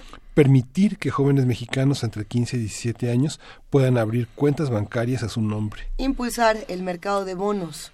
fortalecer el régimen de afores y ahorro voluntario, reducir el costo del ISR, el impuesto sobre la renta, para fomentar la entrada de nuevas empresas al mercado de valores. impulsar el mercado de capital a través de un mecanismo que permita incubar empresas que después salgan a la bolsa y, Mayor flexibilidad a intermediarios financieros en sus operaciones. a partir del anuncio de estas ocho acciones, vamos a platicar sobre la visión de este gobierno sobre el sector financiero, cómo se concibe, a quién beneficia y en qué contribuye estas acciones. Está con nosotros Francisco Rodríguez, miembro del Consejo Editorial del Observatorio Económico de la Guamas Capozalco y un colaborador que ya extrañábamos. Francisco, buenos días. ¿Qué tal? Buenos días. Un gusto, como siempre, estar aquí en primer movimiento. Luisa Miguel Ángel, saludos al auditorio. Bienvenido, querido primo Frank, nuestro economista de cabecera. Un año que empieza con muchas noticias, eh, algunas buenas, otras malas, otras eh, que hay que seguir descifrando. Estos ocho puntos se antojan para un análisis muy interesante. Eh, ¿qué, ¿Qué, ¿Qué son estas acciones? ¿Qué las motiva? ¿Qué significan? ¿De dónde salen? ¿Con qué se comen? Cuéntanoslo todo. Bueno, yo creo que esta sería una de las buenas noticias para eh, comenzar el año. Eh, partamos del hecho de que la inclusión financiera en México, esto es cuánta gente tiene al- acceso a algún servicio bancario, en general es del 37%. 37% de los mexicanos tiene acceso a- al sistema bancario, lo cual nos pone en la escala mundial a nivel de países como Túnez, Nigeria o Etiopía, más o menos para darnos una idea. Los países nórdicos, como siempre, las personas mayores de 15 años, 100% están bancarizadas. 100%. En el extremo está Afganistán, que anda como por 15, pero ese es el extremo donde menos servicios bancarios tiene la gente. Hay una encuesta que levanta cada tres años el Banco Mundial, con, este, financiada por Bill Gates y Melinda Gates, que, eh, que toca todos los temas de inclusión financiera. Entonces está muy interesante. Se pueden dar una vuelta ahí a visitar. Se llama Global Findex Database. Pero separa penetración financiera por edades, por gente que trabaja, gente que no trabaja, por si son hombres, si son mujeres. Y por ejemplo, para México es el 37%. Pero de esos, si son hombres, 41% tienen acceso a servicios bancarios y son mujeres el 33%. O sea, ahí hay un tema de inequidad. Jóvenes, 24% tienen acceso. Entonces, justo este programa, una de sus vertientes es incorporar a más jóvenes a los servicios bancarios, porque además ya están en edad legal de trabajar, los mayores de, de 15 y mayores, pero resulta que no pueden abrir una cuenta si no van con un tutor. Ok, ok, ok, ok. Esto, esta, digamos, de poner las, las, las edades para bancarizar a los jóvenes, ¿tiene algún otro significado, digamos, político, filosófico, este, de cuestiones que tienen que ver con la edad en la que una operación puede significar algo más que un ingreso? Pues no creo que tenga alguna implicación política, yo creo que más bien es algo muy práctico. Si los jóvenes de 15 años y más ya están trabajando y ahora la mayoría de las empresas, si son formales, pues te depositan en una cuenta de banco, entonces se vuelve pues muy útil que tú puedas ir sin necesidad de un tutor a abrir una cuenta bancaria. Entonces yo lo vería más bien como orientado en todo este tema que trae este nuevo gobierno de atender más a los jóvenes. ¿no? Bueno, pero a ver, hay personas que le tienen más miedo eh, al SAT que a los Illuminati. Y eh, hablando de teorías de la conspiración, muchos dicen, es que yo no quiero sacar tarjeta porque lo que hacen es instantáneamente rastrear cuánto gano, quién me paga, cómo le hago, cómo es mi vida y enterarse absolutamente de todo lo que yo consideraba eh, íntimo o privado. Eh, es cierto que conforme uno- uno tenga, digamos, eh, transferencias, conforme uno reciba sus pagos de esta manera, hay inmediatamente una relación y una visibilidad de esto que en teoría debía ser privado. Eh, sí, sí hay una relación porque cuando vas a abrir tu cuenta, pues te piden tu registro federal de contribuyentes. Pero además en esta encuesta también le preguntan a la gente que no tiene ninguna cuenta por qué no tiene cuenta. Y en México el 37% dice es que no confío en los bancos. Entonces también hay un tema ahí de confianza. Pero el tema más importante es por el tema de ingreso, porque los que no tienen cuenta, 57% dicen pues es que no tengo fondos para estar manejando en una cuenta, entonces pues, ¿para qué abro una? Entonces hay un tema, otra vez volvemos a temas que hemos tratado aquí anteriormente, que es el bajo ingreso, una de las limitantes. Sí, y, y las comisiones. Claro. Porque digamos, si mi, si mi fondo, monet- si yo me te- tengo un fondo revolvente para mi vida de 1.200 pesos y me cobran 35 pesos cada vez que hago algo. Eso es interesante. Justo estas medidas eh, también lo que están fomentando es aumentar el número de usuarios en la banca, aumentar la competencia entre instituciones y eso pues, lo que va, lo que tiene que hacer o lo que esperaríamos que, que pasara es que bajen las comisiones. O sea, al tener una mayor base de gente usuaria del sistema financiero, pues las comisiones pueden ser más bajas. Les cobras menos, pero a más personas. Sí. Ok, es que eso también puede... Sí, no sé, me imagino un joven que va a la prepa, que le depositas 300, 400 pesos para los pasajes. ¿no? Ajá. Y saca y le quitan 35 pesos. ¿no? Sí, claro. Pero también Sí. en, en las medidas hay otras que está, digo que suenan muy interesantes, Sí. como por ejemplo Nos podemos ir de una en una. Si quieren, vamos Vámonos de una en revisando de una. una en una. Por ejemplo, la primera, la de plataforma de pagos mediante dispositivos móviles. O sea, está claro que los jóvenes particularmente utilizan más el teléfono celular para hacer consultas y demás. Claro. Entonces, si se facilita este uso de plataformas de- mediante aplicaciones en los teléfonos, pues eso también te ahorra mucho tiempo. Y todo esto pensemos que al final redunda en mayor productividad, porque en vez de que estés formado una hora en un banco, pues donde estés haces tu transacción sin problema. Lo que tienen que, digamos, fortalecer pues es cobertura, por ejemplo, en zonas rurales del servicio de telefonía móvil, ¿no? Porque Así es. Pues hay lugares donde no hay señal, entonces pues eso también digamos eso puede ser una pequeña dificultad para esta. Pero hacer todo electrónico pues, ahorra costos y aumenta la productividad. Después dice apertura de créditos asociados a la nómina con cualquier banco. A ver cómo está eso. Si tú tienes tu nómina que te depositan en el banco X, puedes ir a solicitar un préstamo al banco Y y porque a lo mejor dices, pues ese banco cobra una tasa menor para los créditos o lo que quieras. Ajá. Entonces yo voy a otro banco y me van a descontar del banco donde a mí me depositan. Ya no vas a tener que estar amarrado Sacando a un solo banco, exactamente, o a estar sacando cuentas en diferentes bancos, sino que con tu cuenta de nómina donde te depositan, puedes ir a cualquier otro banco y solicitar un crédito de nómina, por ejemplo. Ok. A ver, eh, nada más deteniéndonos un poco en estos puntos para seguir adelante, porque ya viene el de las afores, que yo creo que muchos quieren saber Sí. eh, qué va a ser esto de ahorro voluntario, sí o no. Eh, pero eh, este tipo de, de, ah, de acciones tienen partes muy positivas y otras muy riesgosas, pensando en, en que así como tenemos más acercamiento, uh, más, sí, más cercanía a, a las tecnologías, a, la- a los créditos, a la, digamos, al mundo financiero desde muy jóvenes, también estamos mucho más cercanos a las deudas, eh, porque ya eres chavo, ya cumpliste 17, hey, ten tu primera tarjeta de crédito, o eh, tú que nunca habías podido tener un crédito porque trabajabas eh, como independiente y a lo mejor eh, la manera de comprobar los ingresos no era la correcta, etcétera, etcétera, ten tu tarjeta y de pronto sopas. Yo creo que todos cuando nos dio nuestra primera tarjeta la queríamos aventar por la ventana así de, no, esto nunca pasó, yo no, no supe ni cómo llegué aquí.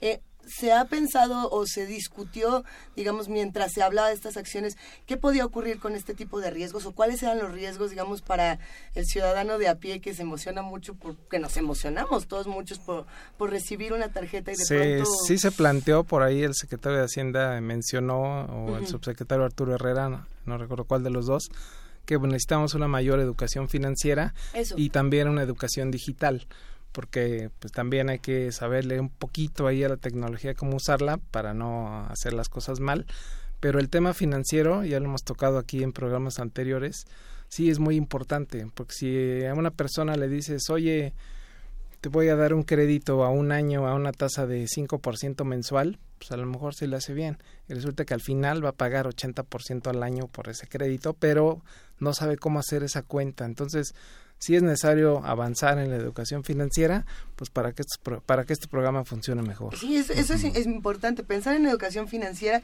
y pensar también en, eh, antes, porque sí, todavía nos faltan otros puntos, lo que ocurre, por ejemplo, con eh, la información en, en estos medios digitales, en estos aparatos, ¿no? en los teléfonos que fácilmente alguien pues te lo quita en, en cualquier parte o se lo prestas a tu amigo porque pues quiere hacer una llamada y re- o- no estoy diciendo que su amigo sea mala onda y no me vaya a, a escribir, pero ¿Cómo protegemos nuestra información? Porque hasta este momento no hay leyes que nos protejan de los delitos que ocurren justamente en, en nuestros aparatos telefónicos, en nuestras computadoras, etcétera. Entonces, ¿qué tal que yo quiero pagar, se duplica, se triplica, me hacen un fraude, etcétera? Y no sé cómo ampararme, no sé cómo protegerme. Sí, digamos que, bueno, está el organismo Conducef que se encarga de atender esas quejas, pero sí tenemos que avanzar, uno, en mejorar la, en mejorar la seguridad de todas estas operaciones.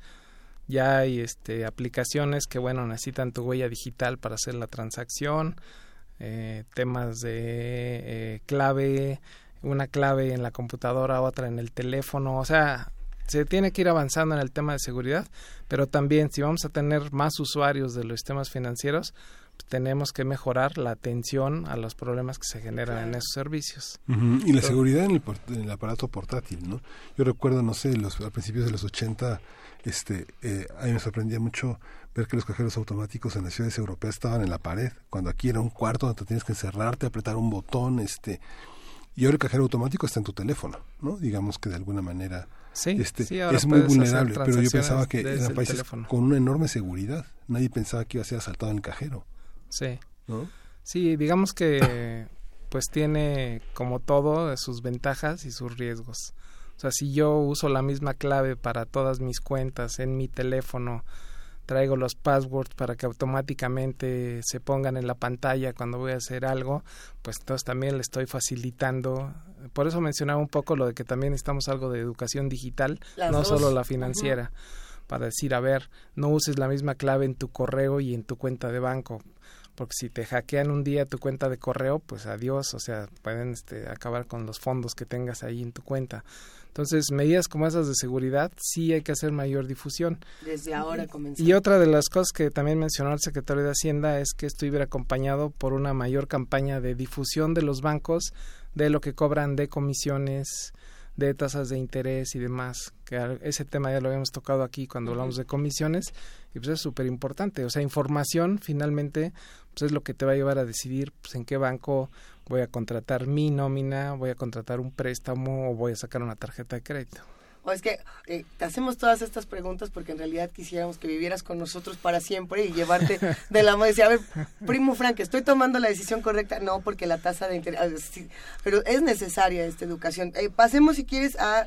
¿Nos quedamos en bonos o en dónde Sí, nos bueno, el de regulación de reportos y préstamo de valores es un po- algo un poquito más técnico y que a lo mejor al público en general no esté tan enterado de qué se trata. Pero bueno, hay un mercado secundario de bonos, o sea, por ejemplo, eh, se emiten CETES y tú vas y compras tu CETE y te va a dar tu rendimiento al año. Pero tú con ese papel, tú puedes vendérselo a alguien más.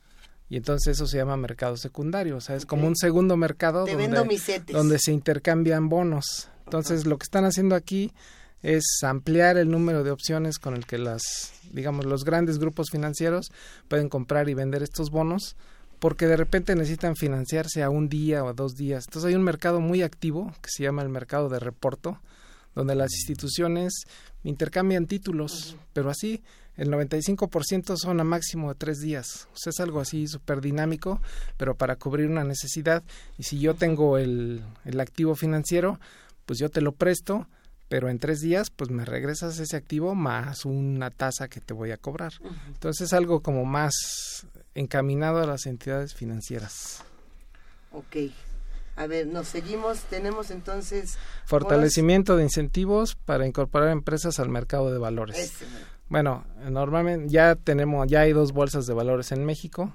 El año pasado empezó a funcionar la segunda, pero una de las restricciones es que cuando tú quieres financiar tu empresa a través de la bolsa y vas y vendes acciones, como estos anuncios que de repente oímos, es que cuando Facebook se hizo público y salió a vender sus acciones y costaron 10 dólares, pero al final del día costaban 60. Entonces ya ahí ganaste un diferencial que lo que están haciendo ahora es bajarle a ese impuesto sobre la renta que se cobraría sobre esa ganancia. En vez de cobrarte el 35 o, tre- o 30, te voy a cobrar 10% por lo que ganes tus acciones en la bolsa.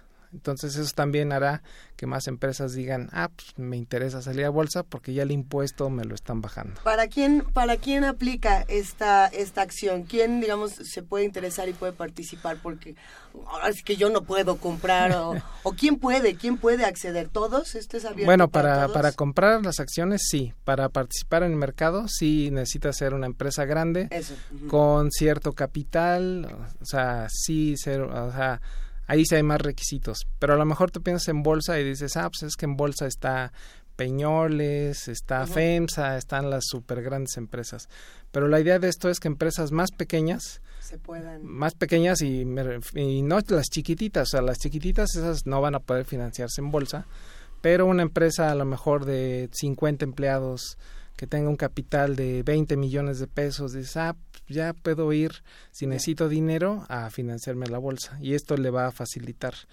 El que sigue es mayor flexibilidad de intermediarios financieros, tiene que ver con lo que habíamos comentado de los que intercambian títulos ahí en el Banjico. Pero luego viene uno que sí nos interesa a la mayoría, flexibilidad del régimen de inversión de las AFORES. ¿Qué significa esto?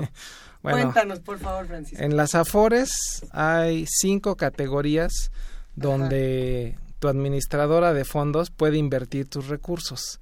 Las cinco categorías están asociadas a la edad de la persona. Por ejemplo, alguien que tiene más de 60 años y que está a punto de retirarse, tu institución de Afore no puede ir a invertir a la bolsa de valores porque es algo que tiene mucho riesgo y si estás a punto de jubilarte, pues tu dinero podría esfumarse muy rápidamente.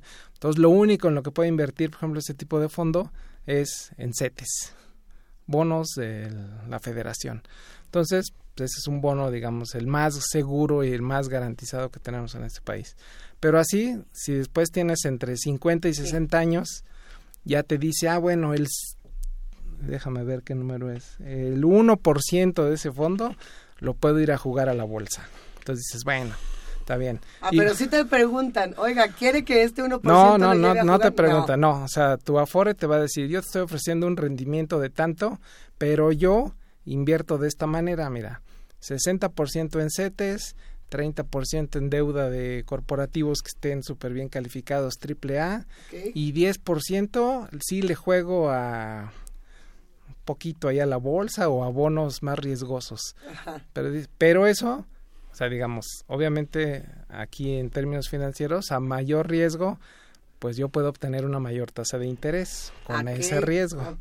Entonces, a eso se refiere esto de que va a haber más flexibilidad, sobre todo en, digo, no están publicadas las reglas de todos estos programas, pero a que mi afore, a lo mejor si yo estoy en menor de 36 años Ujú. y me dicen, tú, tu fondo puede invertir 10% en instrumentos de bolsa, pues a lo mejor lo suben un poquito, justo para ir buscando un mayor riesgo. Y si tienes menos de 36 años, pues están esperando que te jubiles en 30. Entonces, en el largo plazo, este, pues, ah, tendrás mayores ganancias. Entonces, está interesante la Bueno, pero, propuesta. pero pensando en, en todo la- lo que está ocurriendo en 2019, todo lo que va a pasar en este sexenio para adelante, ¿qué, qué nos conviene desde tu punto de vista, eh, Primo Frank? ¿Qué afore en este momento dirías? Por el tipo de riesgo, por el tipo de proceso que lleva, puede llamarle más a la, la atención a, a los que a, a los ciudadanos. Sí, bueno, esa información eh, la publica la, la quien. publica la CONSAR Ok. y ahí este reporta eh, los rendimientos y cuánto está cobrando de comisiones. Ahora el secretario de Hacienda había anunciado en diciembre y lo volvió a mencionar ahora que presentaron este programa que la que las comisiones de todas las afores iban a estar por abajo de 1%, lo cual pues, es muy buena señal, van a cobrar menos comisión, pero entras a la página de la CONSAR y ahí te enteras qué rendimiento histórico ha estado dando cada una de las afores, entonces ahí ya puedes ver pues, a cuáles les ha ido mejor y tú dices, ah, pues igual me cambio a esta. Eh, eh, por aquí nos han preguntado mucho y creo que viene a cuento en este momento platicar de Fobiste y de Infonavit. Eh, están preguntando por los créditos y su relación con Afores, cómo, cómo entra en, en estas acciones, lo que va a pasar por ahí. Estoy Pues eh, están en, en organismos separados, o sea, el Fobiste que da créditos tiene una Afore que se llama Pensioniste.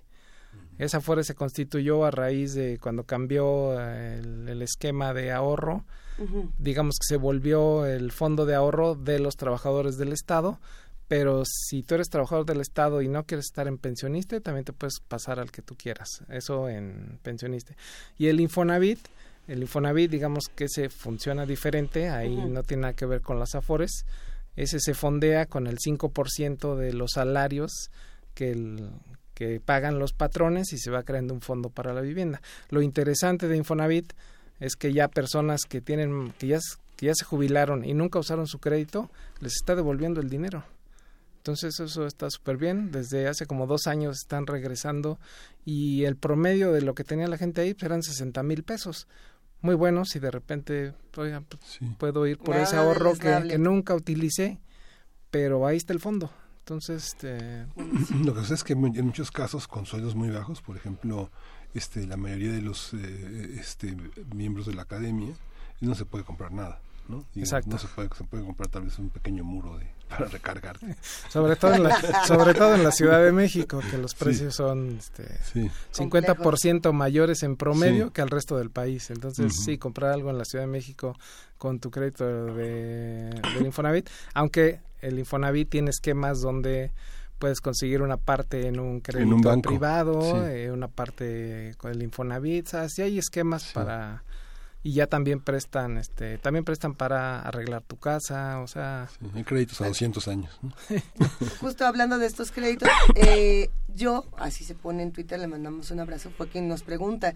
Cabe preguntar sobre el crédito Infonavit. Dice, si lo tenemos en BSM, ¿el incremento al salario seguirá repercutiendo en el monto del crédito? Esa fue su pregunta como tal. Sí, la, no recuerdo si los del Infonavit ya se cambiaron de veces el salario mínimo por las veces de la unidad de medida Se que está publicando el INEGI. Ya cambió, entonces, aunque el salario se fue a más de 100 Sí. pesos, la unidad de medida actualizada, que así le llama el INEGI, anda como en 86 pesos. O sea, Sí. en el aumento al salario mínimo, si recuerdan, se dividió en dos partes, un 4% más al salario y como 15 pesos en una cosa que le dijeron algo para ir reduciendo, eh, ah no, para ir restaurando el poder adquisitivo. Entonces esa parte no entra a lo que multiplica los créditos del Infonavit. Sí, que fue la pregunta que les costó tanto trabajo resolver en la conferencia donde anunciaron los salarios mínimos, ¿no, Frank? A ver, eh, tenemos otra pregunta. ¿Estás listo para que se convierta esto en un consultorio eh, de temas económicos? Por aquí dice Rosario Martínez, abrazo. En mi caso, este año me jubilo. En 2016 dejé de trabajar y ya no coticé. Y pagué mi programa 40 del IMSS. ¿Cómo quedaría yo? Dijo, la verdad no Ahí, tengo, no ah, tengo el detalle del programa 40 del ¿Dó- IMSS. ¿Dónde se puede consultar? pero segura pero finalmente el- las jubilaciones y todo eso el primer este paso que hay que hacer es que el IMSS te diga ya aquí está tu certificado de que ya te jubilaste Sí. entonces este y eso es más bien está asociado al número de semanas que haya cotizado y demás Sí, o sea, hay un tabulador, pero que está sumamente escondido el link. Así en, es. En el, en el- pero por ahí está la información parte del de IMSS. servicios, pero sí la está parte tabulado. específica de ese programa no la conozco ¿Cuál, cuál nos faltó? Eh, ¿Cuáles nos, eh, nos faltaron por aquí? Eh, a ver, vamos, vamos viendo comentarios de Nos radio Bueno, fortalecimiento de banca de desarrollo para beneficiar a 15 millones de nuevos clientes. Bueno, pues ahí es acercar la banca de desarrollo que normalmente ha funcionado como una banca que se conoce como de segundo piso. La banca de desarrollo le presta a los bancos para que los bancos dispersen esos créditos. Creo que aquí lo que se está pensando es que sea de manera directa con la banca de desarrollo, que un Mm. usuario pueda ir a solicitar un crédito y entonces ya no tenga que ir al banco que, que Pero la banca de desarrollo es un abstracto. O sea, digamos, no hay, no hay un espacio físico para la banca de desarrollo. No hay eh, atención al público, por eso le dicen este banca de segundo piso porque está como atrás. Sí. Entonces lo que hace Nafin o lo que hace Banobras es fondear a los bancos o Con- también con ser o también ser este la garantía de los créditos. Si una empresa necesita un crédito y resulta que no tiene un bien para para sostener ese crédito, digamos, para apalancarlo, pues lo que hacen los créditos tipo Nafin es este, ah, yo soy la garantía de esta persona. Y entonces ya el banco te presta y la garantía es de Nafin. O sea, si tú en algún momento no puedes pagar o el crédito se vuelve incobrable y demás, pues Nafin le paga al banco ese, digamos, Nafin asume ese riesgo. Y ese, pues, digamos, es- así más o menos funciona la banca de desarrollo. Igual en los préstamos para el campo y demás, pues yo soy tu garantía. Oye, Frank, ¿y esa, esa idea que López Obrador pro- este, pronunció en campaña de crear un banco propio del Estado mexicano es viable? Pues de hecho ahí- ahí están los bancos, están los o sea, el financiera rural Ajá. que, Bansefi. que, eh, eh, bueno, Era por lo ejemplo quería. Bansefi, pero ahora lo que hicieron es juntar a todas las instituciones que fondeaban, por ejemplo, el campo. Había una financiera rural, había uno que se llama Fosir, hay otro por ahí que ahorita no me acuerdo el nombre, y todos esos los pusieron bajo un mismo techo, bajo un mismo director, digamos, para tener más recursos y poder multiplicar mejor esa, eh, esa dispersión de recursos. En vez de tener cuatro instituciones dedicadas al campo para financiar proyectos, ahora es una sola. Pero sí hay una banca, digamos, mexicana y que es la banca de desarrollo. Está Bancomex también, que, digamos, se enfoca a financiar proyectos de exportación, cosas de turismo. Entonces sí, sí hay una banca de desarrollo. Y por lo que veo, o sea, esto suena un poquito a la reforma financiera que se hizo el sexenio pasado. Mm. Quizá a lo mejor no quieren usar ahora la palabra reforma, pero si implementan todas estas acciones, pues estamos hablando de una reforma. Así es. Es que justamente esa era una de las preguntas que también se están lanzando por aquí. Esto se antoja más como para reforma que nada más para ocho sencillas acciones que van a impulsar el sector financiero. Eh, entonces, para ir cerrando un poco esta conversación, ¿en qué nos quedamos? buenas noticias, malas noticias, cuáles son los riesgos principales, sobre todo para los que estamos eh, de este lado, y qué es lo que tendríamos que estar observando en, en, las próximas semanas y en los próximos meses, primo Frank. Bueno, pues una que cada una de las instituciones financieras eh, publique las nuevas reglas del juego, okay. que aquí el principal pues, es el Banco de México, y que todo esto se aterrice ya en normatividad aplicable. Uh -huh. Pero yo creo que son buenas noticias, o sea, que la población usuaria de los servicios financieros se amplíe, pues está muy bien. Que sean jóvenes, que esté concentrando en una parte, pues es importante. Eh, avanzar en temas de seguridad, eh, mayor competencia en el sistema bancario, eso nos debería de llevar a menores comisiones, uh -huh. inclusive a bajar tasas de interés eh, menos comisiones en las afores, o sea, eh, si revisamos la prensa de estos días, todo mundo, inclusive columnistas que han sido muy críticos con casi todas las acciones del gobierno, dijeron, oigan, esto sí es una muy buena medida. Aquí no estoy tan molesto, dijeron. Oye, sí, Hola, bien, hacerte una pregunta que, este, tener una tener una manejar la banca digital siendo menor de edad generaría eh, responsabilidades de orden penal. Pues ahí habría un, en, la verdad desconozco el tema legal, Uh -huh. pero yo creo que si la legislación se cambia, bueno, esta va a cambiar para que puedan abrir menores de 15, pero si un si dejas que tu hijo de 6 años este, tenga acceso a tu teléfono y esté operando el teléfono, no sé si tú rico. podrías Es que nunca si sabes tú, qué lo- si tú podrías incurrir en algún tema, ¿no? Mm, pero la verdad el tema legal eh, no lo conozco pero mejor este una clave Ay. muy una clave muy secreta y no pongan su misma clave en todas sus cuentas. Al rato van a decir, es que mi hijo de dos años agarró mi teléfono y por eso hackea Invirtió en Banamex. Yo no algo. sabía. Bueno, mira, vamos a quedarnos con todas estas acciones aquí para seguirlo discutiendo, queridísimo Francisco Rodríguez, miembro del Consejo Editorial del Observatorio Económico de la UAM, Azcapoz- de la UAM Azcapotzalco. Te agradecemos muchísimo que nos hayas acompañado esta mañana. Ah, gracias a Qué bien ustedes. se siente, ente- en- ya lo entendimos, lo pudimos descifrar todos juntos. Sí. Gracias. Gracias a ustedes y un gusto como siempre estar por acá. Vuelve pronto, te queremos. Claro que sí. Vámonos Gracias. con música. Vamos a escuchar de Yasmín Hamdan. Enta Fine, para Zoe Arellano.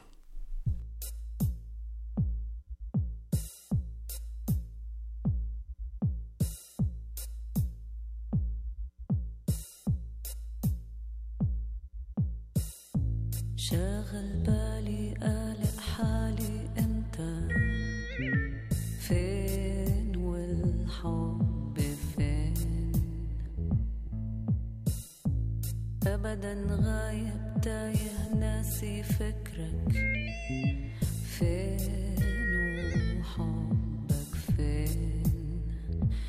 أنت فين؟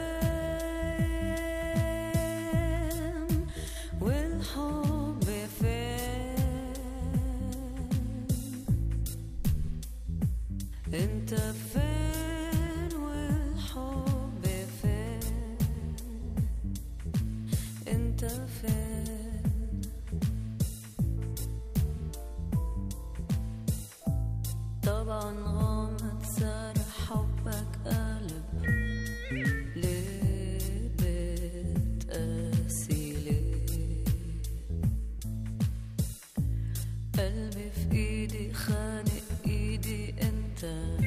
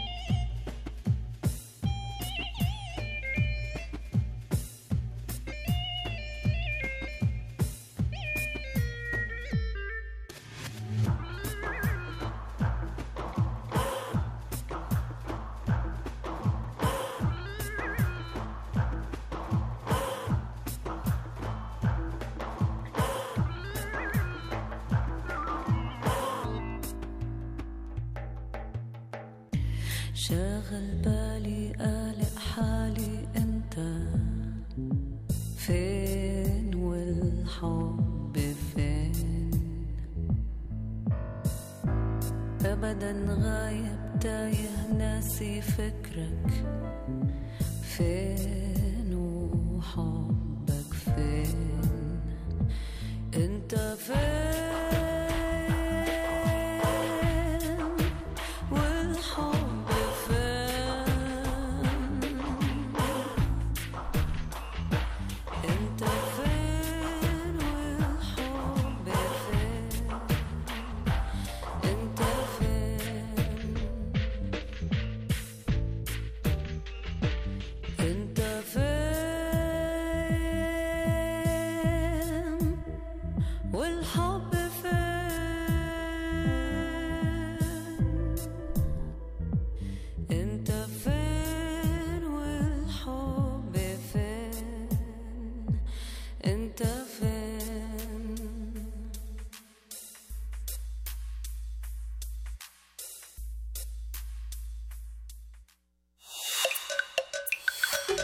Primer movimiento. Hacemos comunidad. Nota Internacional. En medio de una profunda crisis económica y social, Nicolás Maduro juramentó ante el Tribunal Supremo de Justicia de Venezuela para un segundo mandato hasta el 2025. Maduro prometió defender la independencia e integridad absoluta de la patria, procurar llevar a la prosperidad social y económica al pueblo venezolano y construir el socialismo del siglo XXI en sus palabras. Por su parte, la Organización de Estados Americanos, OEA, aprobó una resolución que desconoce la legitimidad del segundo mandato de Maduro. La resolución urge a los 34 miembros a adoptar medidas diplomáticas, políticas, económicas y financieras para combatir a la pronta restauración del orden democrático en Venezuela. En la votación de la OEA, México se abstuvo. La semana pasada, el gobierno de Andrés Manuel López Obrador también se negó a respaldar la declaración del Grupo de Lima que instó a Nicolás Maduro a que no asumiera su segundo mandato y transfiriera el poder a la Asamblea Nacional hasta que se convoquen nuevas elecciones. El gobierno de Paraguay anunció la ruptura de relaciones diplomáticas con Venezuela y ordenó el cierre inmediato de su embajada en ese país, mientras que Perú anunció que llamó a consultas a Lima, la encargada de negocios de su embajada en Venezuela, Rosa Álvarez. Estados Unidos y muchos países han aprobado sanciones contra Maduro, ya que consideran que los comicios de mayo de 2018 en los que resultó reelecto no cumplieron con los estándares mínimos de imparcialidad. Y bueno, eh, al- alrededor de este tema, en un momento más estaremos platicando con el doctor José María Calderón, en un, en un segundo ya lo tendremos en la línea. Pero bueno, hay una serie de, comentarios, una polémica muy fuerte, no solamente con lo que está ocurriendo dentro de Venezuela, que bueno, ya en sí es un tema muy complejo, muy intenso, lo que la respuesta que, da el presidente Andrés Manuel López Obrador en nuestro país ha generado también comentarios eh, igual de polémicos. Miguel Ángel, ¿tú cómo lo ves? Sí, bueno, lo que lo que sucede es que bueno fue una, una prensa una conferencia de prensa polémica en la que él explicó que entre las atribuciones del presidente estaba la consideración en este eh, no recuerdo si es el artículo 129 en su fracción séptima en la que decía que eh, instó a algunos reporteros a que leyeran la- a que leyeran el tema y les dijo que bueno México respetaba la soberanía eh, de los países y el principio de no intervención. Así es. lo que sucede es que a la luz, por ejemplo, de la ruptu- ruptura de relaciones de México con la dictadura franquista y la dictadura de Pinochet y la dictadura de Videla, fueron este paradigmas para pensar que la protección de los derechos humanos hacía que algunos países se abstuvieran de mantener relaciones diplomáticas, pero no sabemos si es el caso. ¿no? Y hay que y hay que revisarlo. Por lo mismo, nos da muchísimo gusto recibir en esta mañana al doctor José María Calderón, profesor investigador del Centro de Estudios Latinoamericanos de la Facultad de Ciencias Políticas de la UNAM. José María, buenos días. Muy buenos días. Muchísimas gracias. Gracias por acompañarnos esta mañana.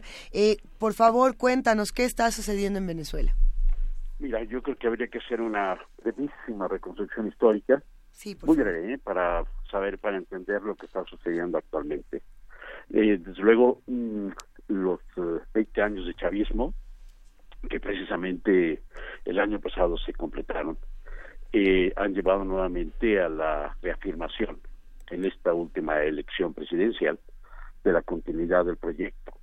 Esta vez, naturalmente, no con Chávez, sino con el actual presidente Nicolás Maduro. Pero ha sido un proceso difícil, contradictorio, mm, con una oposición siempre muy fuerte de parte de sectores fundamentalmente pertenecientes a las clases medias y de sectores no despreciables también del, empresariado. Desde luego, desde el principio, desde el mismo la misma elección de diciembre de, de, del 98, de 1998, esta división se hizo palpable, se fue, se profundizó, sobre todo en el año 2002 eh, con la huelga de PDVSA, en donde intervinieron no solamente los trabajadores de la petrolera, sino también miembros de la Confederación de Trabajadores de Venezuela y la patronal de las cámaras. El, el resultado es eh, eh, a favor de Chávez, que logra efectivamente después de tres aciagos meses de huelga, eh, pues eh, reafirmarse en el poder eh, y desde luego poner en claro también, porque esto parecía evidente en ese año, las intenciones golpistas efectivamente que tenían estos, estas organizaciones. Y esto yo creo que de alguna manera ha servido en los años posteriores para pues eh, desmoronar, vamos a decir así, el proyecto democrático que la oposición ha enarbolado a partir de entonces. En 2004, Chávez eh, en una en un referéndum este que le permitía eh, o que le permitió revocar efectivamente, decir, en donde planteaba la revocación de su mandato, se reafirma efectivamente en el poder. Desde entonces, el chavismo fue ganando todas las elecciones en las que se presentó. La última elección, ya eh, Ch- Chávez en condiciones muy difíciles por la enfermedad eh, que traía consigo, eh, logró aún efectivamente reafirmarse en el poder y este murió pocos meses después eh, deja a Maduro efectivamente como presidente interino Maduro se va a presentar después en las elecciones y el triunfo va a ser de apenas dos puntos sobre los sobre el opositor Capriles no este desde entonces yo creo que la oposición vive una situación sumamente complicada eh, con dificultades internas, este, divisiones muy fuertes también dentro de ella.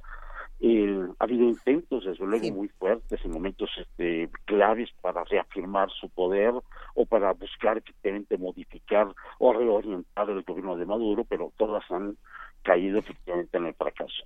Las últimas elecciones, estoy refiriendo a las elecciones fundamentalmente estatales, municipales, muy recientes, apenas en diciembre del año pasado, y desde luego la presidencial, es- se van a caracterizar definitivamente con una presencia indudable del grupo bolivariano, del grupo madurista, este, una abstención fortísima de parte de la oposición. La última elección se hizo prácticamente con un triunfo del 20% a favor de Maduro, pero no había nada, no había opositores, no hubo oposición. De tal manera que dejaron prácticamente abierto el campo a, la, al grupo madurista. Eh, y esto a pesar de las divisiones que internamente se han dado también dentro de este grupo, sobre todo algunos sectores chavistas que no están de acuerdo con la gestión no de Maduro. Desde luego estamos asistiendo también desde el punto de vista económico a una situación sumamente complicada, con una hiperinflación que es inaudita. Se habla de un billón doscientos mil por ciento de inflación, incluso hay previsiones para el año, para este año, de cerca de 10 mil millones de por ciento de inflación, lo cual es algo absolutamente inconcebible. Y esto, desde luego, tiene efectos desastrosos sobre la economía popular, sobre la economía social.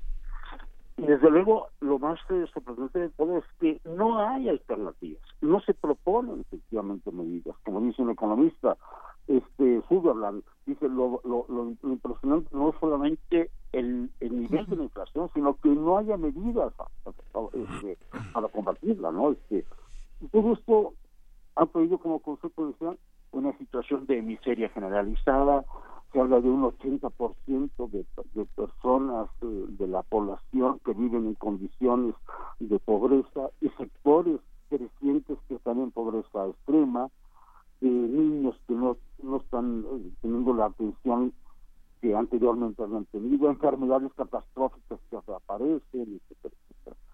Pero al mismo tiempo uno se pregunta, bueno, ¿cómo es posible efectivamente que ante esta situación no haya no, no haya planteamientos alternativos? Yo creo en gran medida, eh, Luisa, que el gravísimo problema está efectivamente en la propia división interna dentro del, los, del grupo dirigente. Hoy están replanteándose efectivamente ese problema, están hablando efectivamente de la formación de un frente amplio para una Venezuela libre, es el nombre que tiene, buscando efectivamente de alguna manera pues en, encontrar uh, una alternativa a la situación que actualmente se vive. Hay sectores de, de que, provienen, que provienen fundamentalmente del mundo académico, incluso de una izquierda que podemos llamar incluso marxista dentro del, del país, que está proponiendo efectivamente que haya un cambio un cambio político drástico y urgente, sobre todo para eliminar las amarras que el gobierno tiene sobre la economía. ¿En qué consisten esas amarras? Ellos sostienen que es un gobierno fundamentalmente extorsionador y confiscatorio. Sí. Por ejemplo, los campesinos llevan su producto, llevan el producto del campo a la ciudad y les confiscan la producción. Este, en este momento hay cerca de 4 millones de venezolanos en el exilio. Por lo tanto, empiezan a llegar remesas, pero las remesas no las están pagando al, al, al, al precio, digamos, que tiene el dólar en el mercado negro, sino a precio del, del dólar oficial de Venezuela, que es mucho más bajo, de tal manera que sirve de poco, ¿no? Efectivamente. Entonces, y, lo que están proponiendo estos sectores es que por lo menos, como hace México, las remesas, las remesas sean efectivamente pagadas en el justo valor que tienen, fundamentalmente tomando en consideración el, el valor del dólar en el mercado negro, que es, vuelvo a insistir, mucho, muy superior efectivamente a lo que el, el, el gobierno este, lo, lo paga.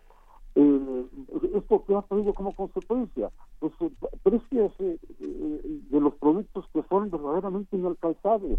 Me mandaba un mensaje lo tenía un compañero venezolano y me decía mira una lata de refresco es el equivalente a 2.2 salarios mínimos. Nos cuesta 9.950 bolívares ¿quién paga efectivamente? ¿no? Los, los salarios mínimos están verdaderamente en el suelo representa el 3% de lo que fue el salario mínimo en 2001. Esto nos da pues, un poco la idea efectivamente de la situación en la que está el país, ¿no? Este, hay críticas muy fuertes con el, por el manejo que ha llevado a cabo Maduro de la economía, ¿no? La, este, el Producto Interno Bruto el año pasado decreció 18%, la inflación ya dice que está a nivel de 1.200.000%, las reservas internacionales están bajando de manera sensible.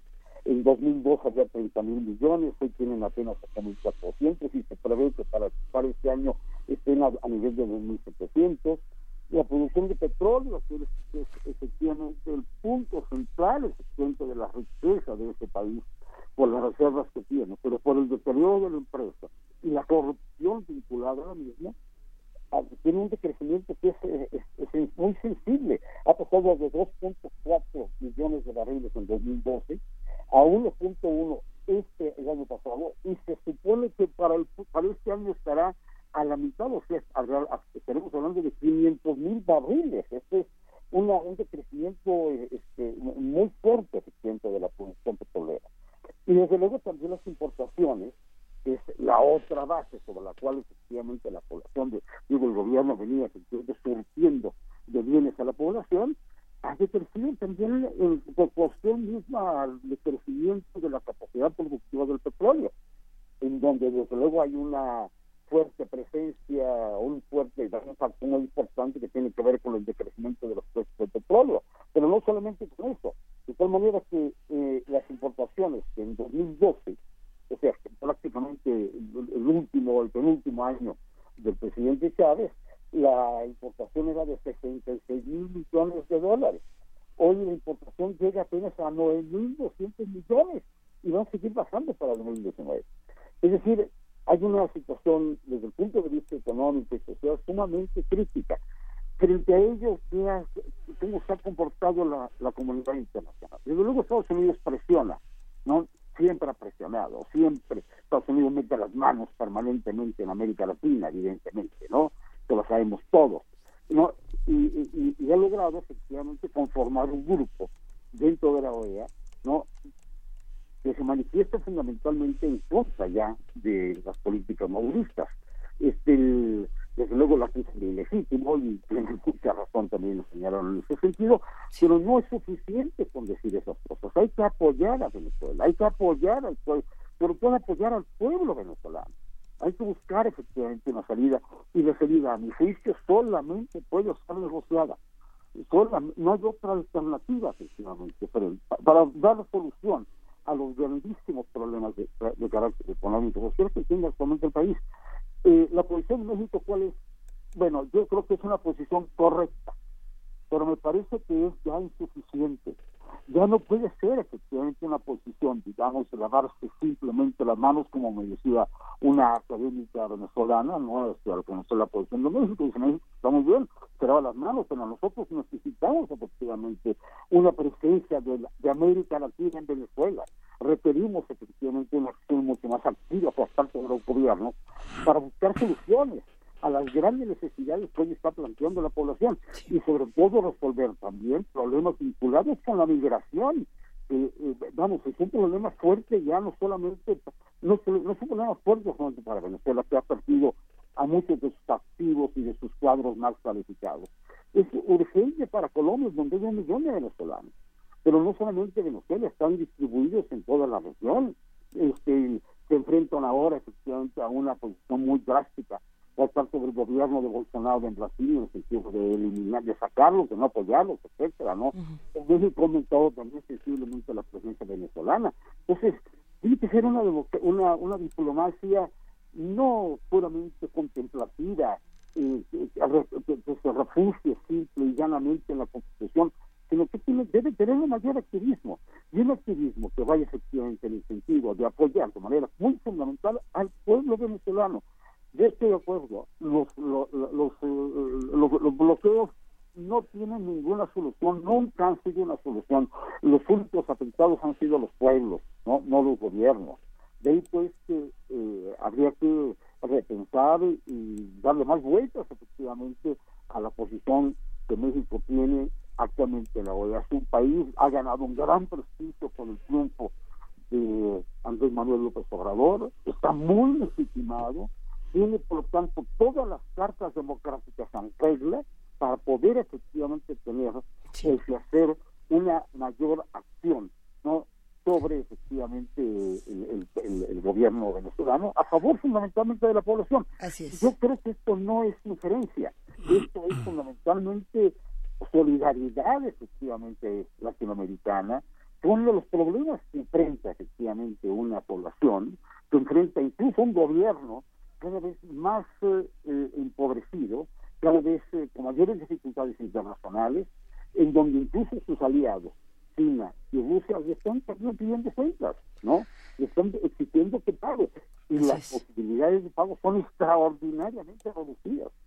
Estamos pues ante una situación que adquiere en muchos aspectos características de desastre humanitario este, y desde luego una situación y condiciones de carácter económicas que en muchos sentidos son absolutamente excepcionales en la historia moderna, en gente moderna de nuestra región. José María, me da mucha pena eh, decirte que se nos va el tiempo de esta hora, eh, se nos va a las, a las 9 de la mañana. Eh, ¿Te parece bien si pronto retomamos esta conversación? Porque Me parece importantísimo. Es urgente seguir hablando del tema de Venezuela. Yo creo que, yo creo que es muy importante, Luisa. ¿eh? Gracias y realmente apreciamos tu punto de vista y apreciamos eh, que nos estés informando lo que ocurre en, en esta parte tan importante. Te queremos, José María Calderón, muchísimas gracias. A ustedes. Nos vamos a la pausa y regresamos a la tercera hora. Síguenos en redes sociales. Encuéntranos en Facebook como Primer Movimiento y en Twitter como arroba PMovimiento. Hagamos comunidad.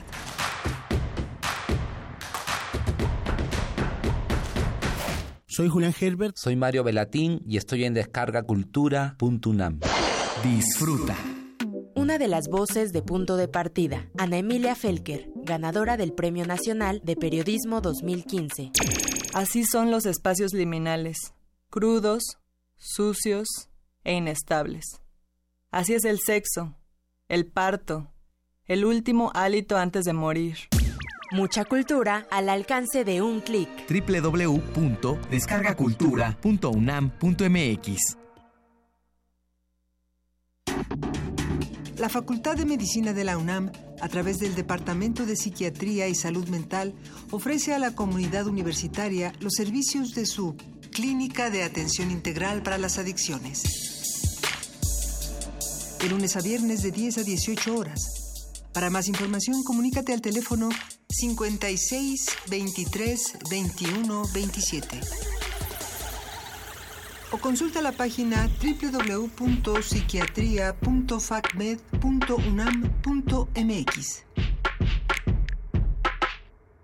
Este es un momento de alegría para todos, porque iniciaremos un cambio verdadero por la vía pacífica. Es un momento histórico para el pueblo de México. Los gobernantes electos de Morena estarán a la altura y serán ejemplo de honestidad, austeridad y eficiencia. Los legisladores y funcionarios estarán al servicio de la nación. Morena gobernará para todos. Gracias por tu voto. Juntos haremos historia. Morena, la esperanza de México.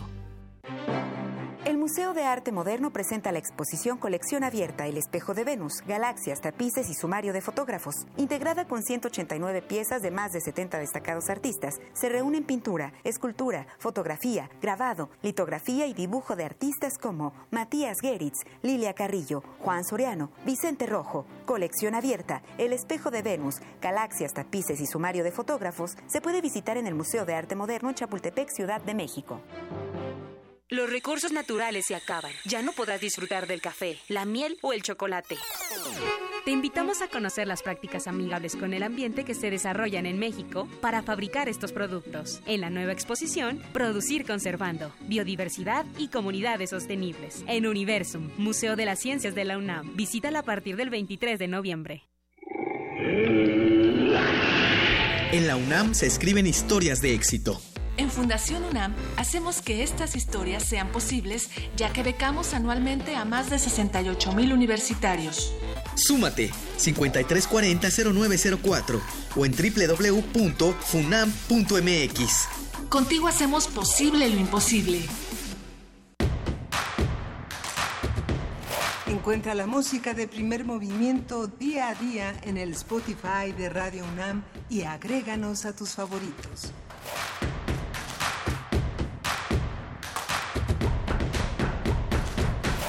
Son las nueve de la mañana con seis minutos. Gracias por seguir haciendo comunidad en este programa, en este espacio. Recuerden que nos encuentran Miguel Ángel Quemain en arroba P Movimiento, en diagonal Primer Movimiento UNAM y en el teléfono 55 36 43 39. Sí, primer movimiento Facebook.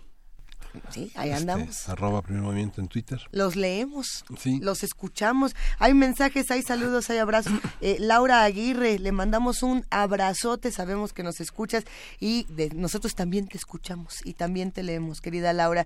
Eh, por acá también queremos saludar a los de siempre, a los que todos los días nos escriben y que nos encanta eh, leerlos, recibirlos con cariño. Miguel Quesada, Juan R. Marín, Silvia Garza, Miguel Ángel Gemirán, Marjorie, un abrazote, el inconforme. Hay un montón de mensajes y de, y de todos los temas. Además, Edgar Chávez, abrazote, Esther Chivis, Teatro Chilango.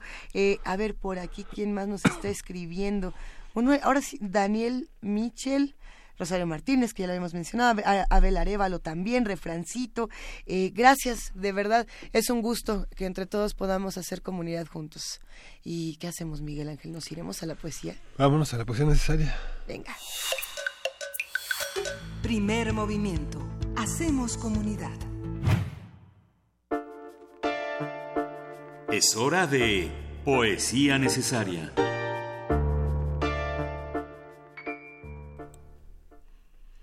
Pues vamos a, vamos a leer eh, poesía de, eh, de? Serradilla, de un, de un autor eh, flamenco que ha trabajado muchísimo. Él es un hombre que nació en 65 en Sevilla, es eh, este Francisco Serradilla, y lo propongo porque, bueno, es un poeta muy conocido en España, pero es el año de Lorca y todo lo de Lorca tiene unos ecos enormes. Ah, Es un poema que se llama... eh, es un poema que se llama es un poema sobre el miedo el miedo y lo vamos a acompañar con una con una canción de Manitas de Plata que este murió hace cuatro años a los 93 años y que es uno de los grandes Sí. grandes de la música flamenca su primer concierto a los 10 años este y de ahí para adelante se llama el miedo es un desfiladero abierto entre las sábanas, una pérdida blanca de lucidez, una conciencia rodando calle abajo. El miedo es una sombra del amor, la distancia infinita, lo imposible de un hombre polifónico, la elección de una vida entre todas las muertes, a veces el fracaso. Es ángel del temor el que va herido. Con vínculos extraños es su luz la sombra que me cubre, son sus alas como amapolas rotas en mi nombre, mientras caigo confuso entre sábanas blancas al vacío.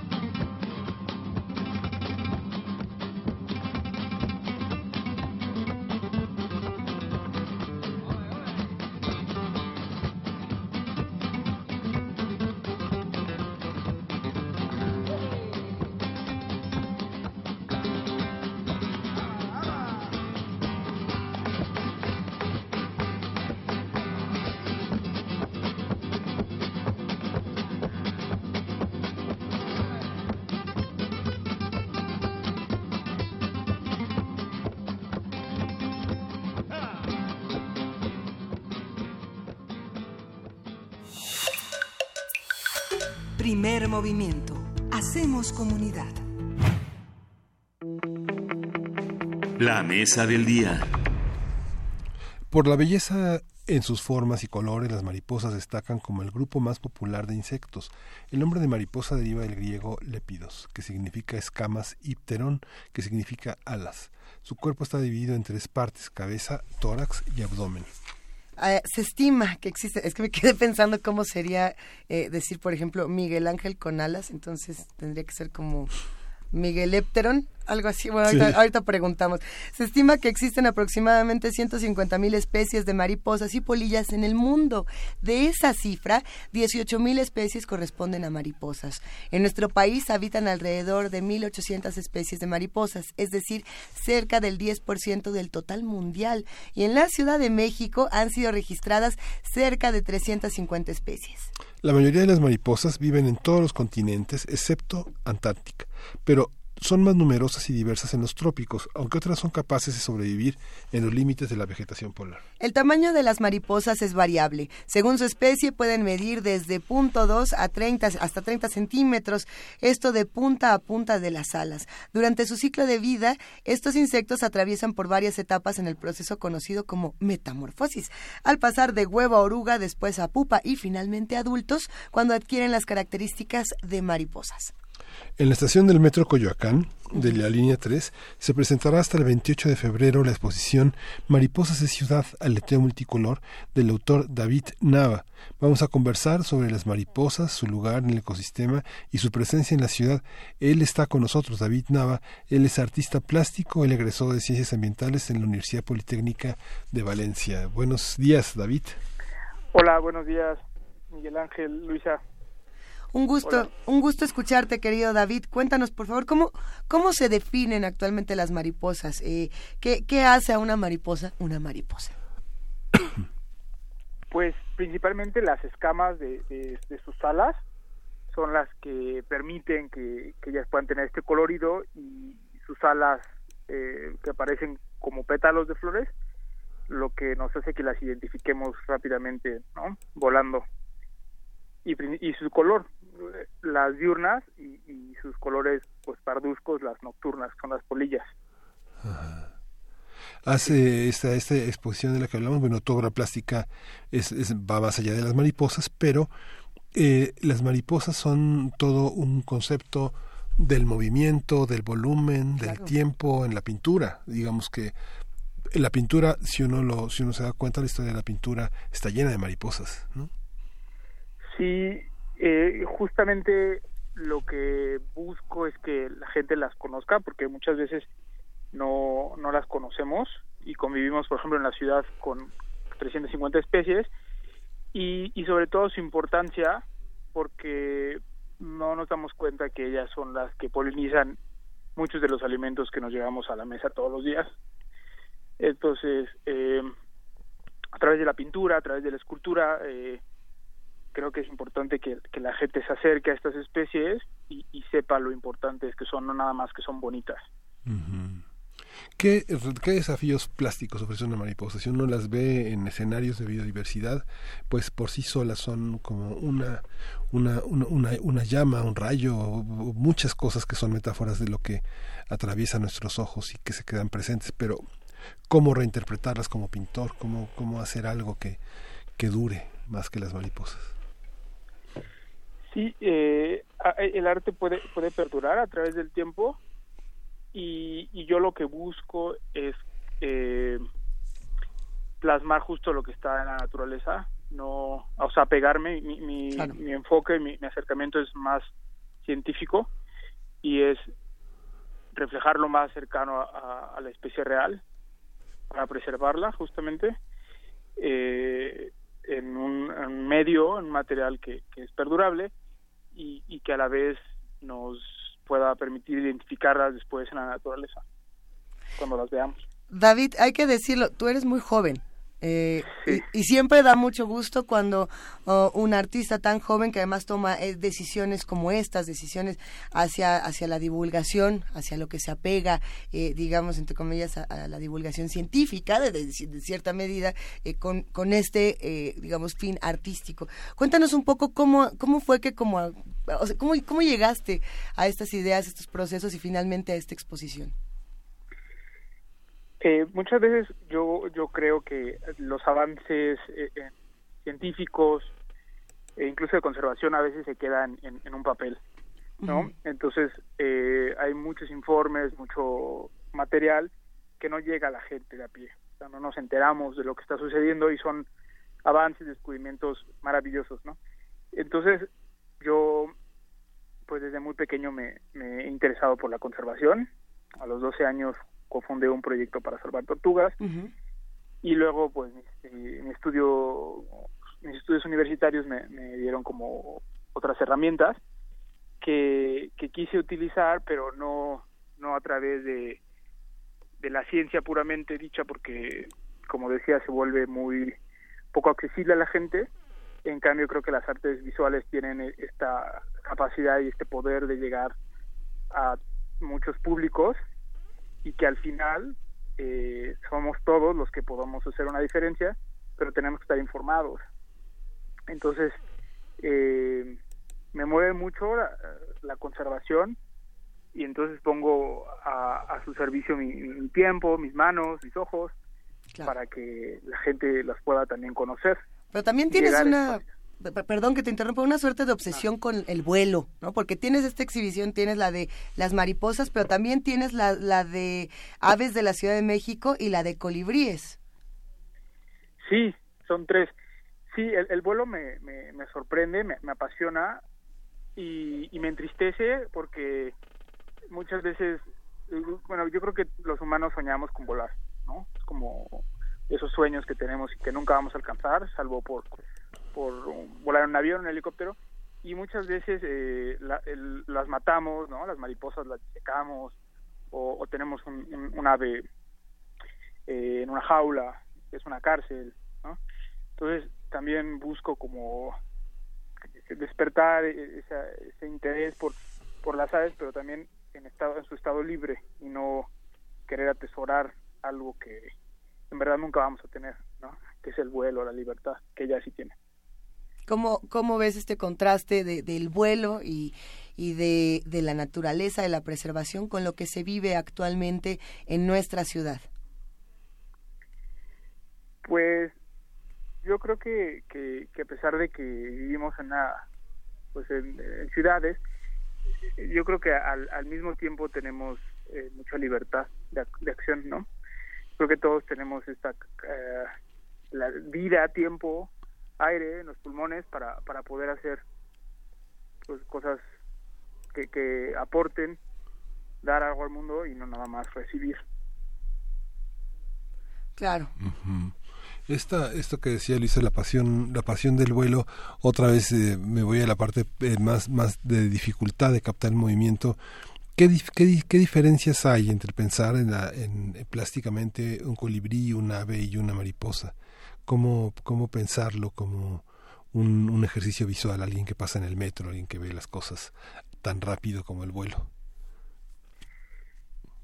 Pues justamente eh, el, el, el vuelo y, su- y nuestras vidas ah, es, algo que, que sucede, o al menos- al menos nuestras vidas occidentales con, con la rapidez en la que nos movemos, eh, pues yo creo que lo que invito es a, a- pararnos unos instantes, a pesar de la rapidez en la que estamos inmersos o en la que nos hemos querido meter y, y- y reflexionar sobre la tranquilidad, sobre lo que nos rodea más allá de del metro, de las paredes de una casa. O sea, como Claro.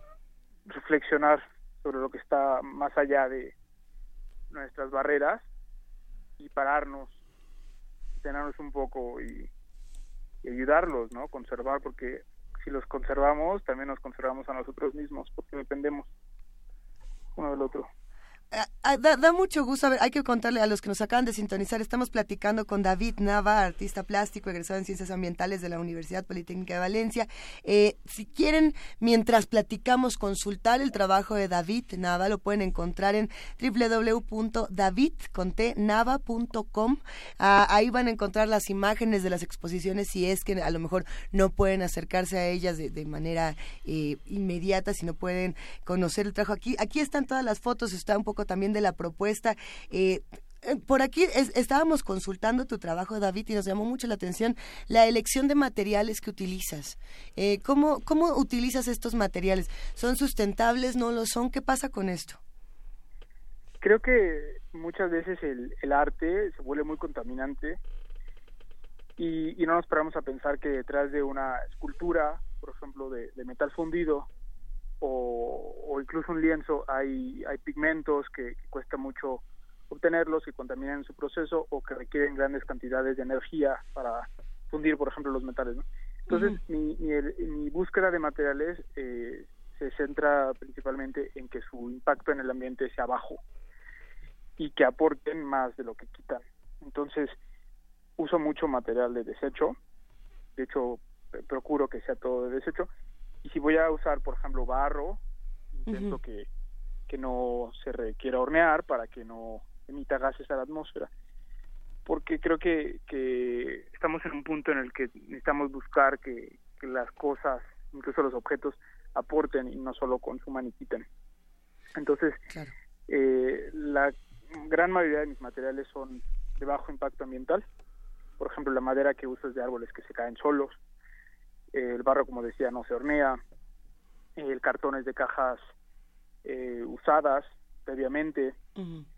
Eh, el relleno de algunas de mis esculturas son bolsas de plástico usadas para que esas bolsas no, no lleguen al mar y no sean confundidas con la medusa y no muera algún animal.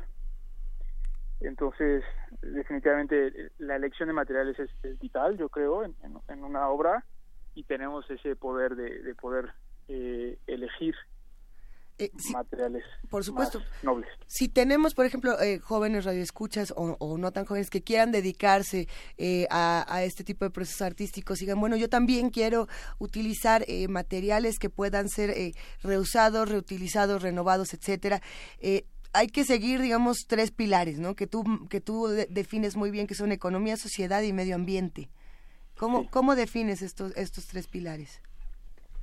Pues realmente yo creo que es muy fácil porque, eh, por ejemplo, los desechos, ¿no? Es algo que es gratis.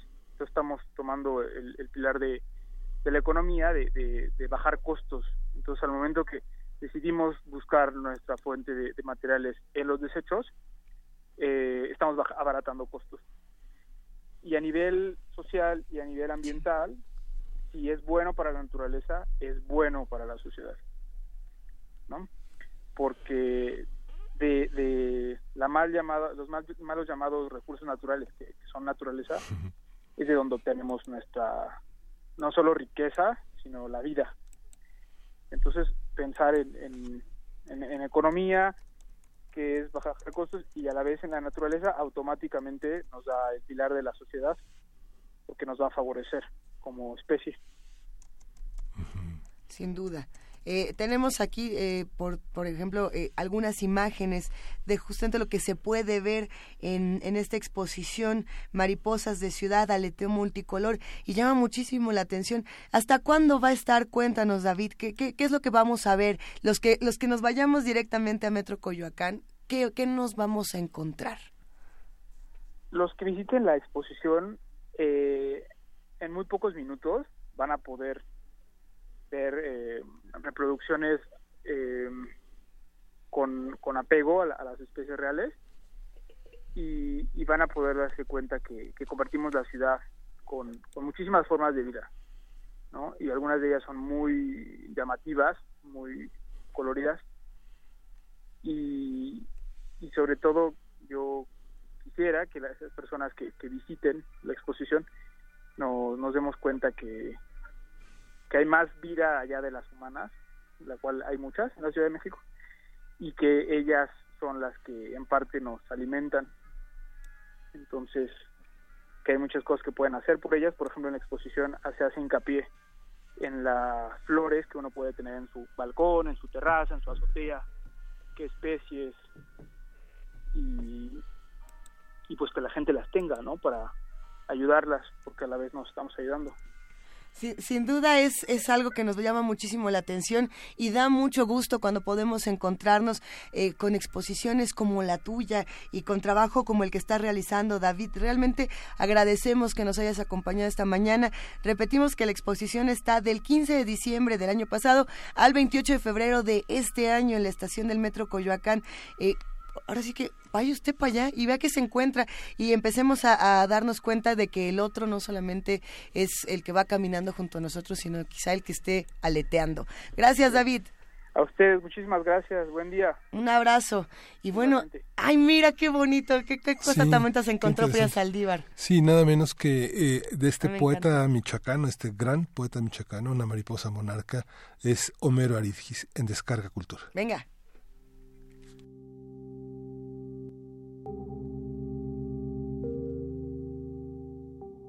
A una mariposa monarca. Homero Aridgis.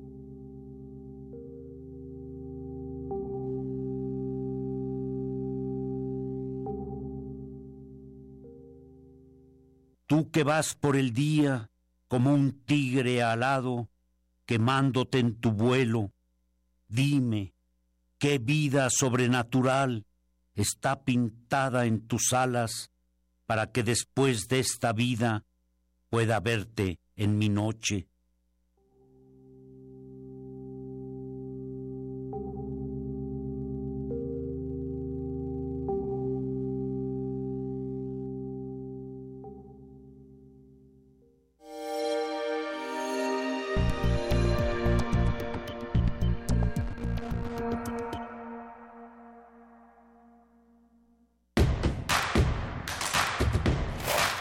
La música de primer movimiento día a día en el Spotify de Radio UNAM y agréganos a tus favoritos.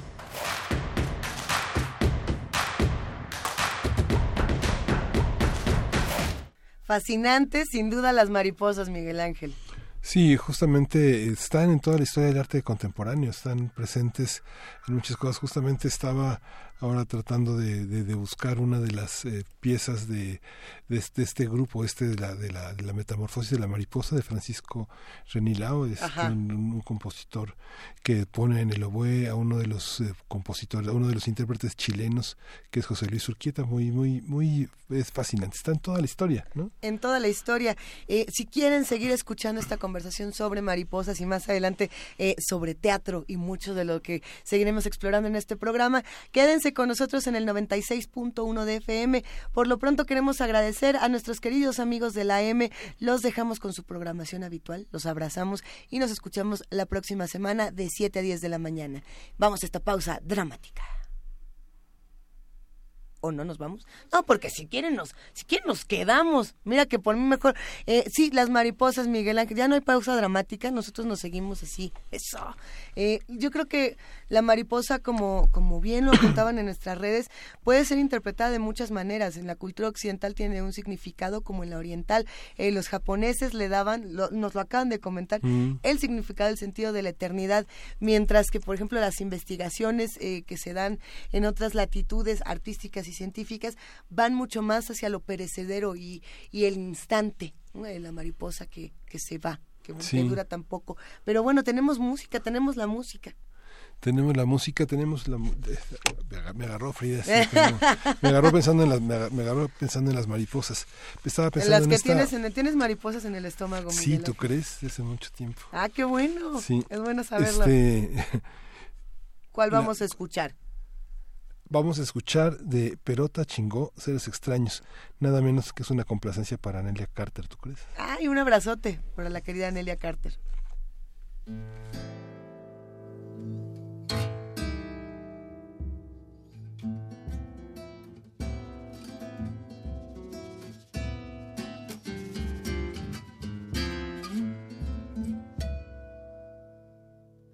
No sé si me habrá visto en alguna reunión Soy el que está sentado solo en el sillón. No te preocupes cuando te parece verme mal. Nada más estoy pensando, que nada más estoy pensando cómo cambiar el mundo. Cuando duermo boca abajo sueño. Y la mente se va a jugar por allá, dejando el cuerpo acá, no la puede alcanzar. Cuando me acuesto miro el techo y pienso en la cosa de mí que no soporto más, pero no importa el tiempo, está para cambiar y empezar a dar amor de nuevo. Y empezar a dar amor a recibirlo si estás dispuesto a darlo. Y empezar a ver mejor que están buscando esos seres extraños.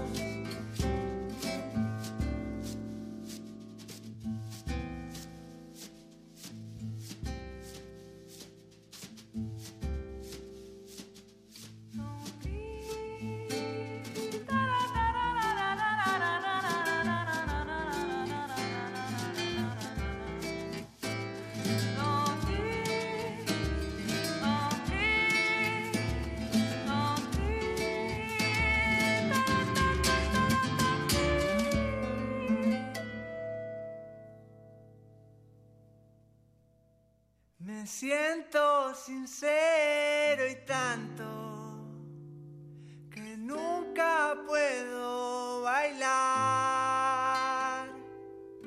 cuando no lo está escuchando el corazón.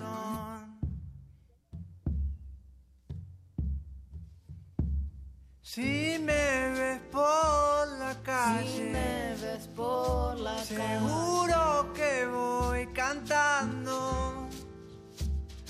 golpeando las manos o revolviendo el aire, haciendo redoblar el pecho.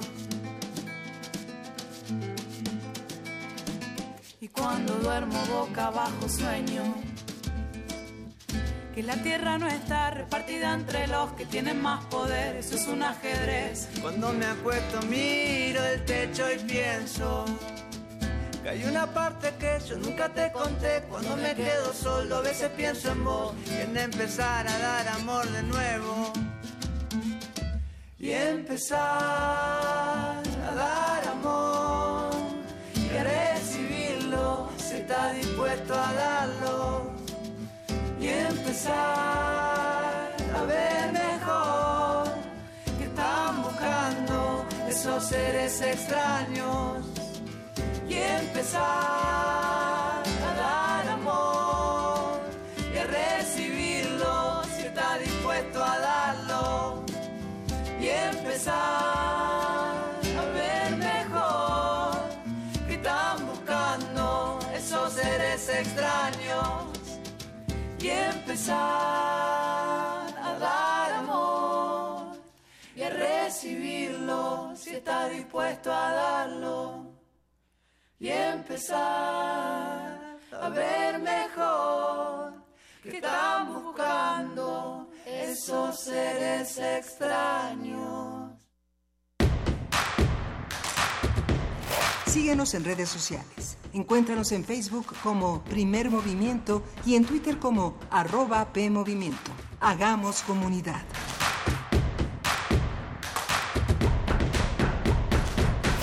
En ocasiones anteriores, en primer movimiento, estuvimos hablando de las incubadoras de grupos teatrales de Teatro UNAM y nos da muchísimo gusto recibir esta mañana a Andrea Salgado, directora de la puesta en escena Katsumi y el Dragón.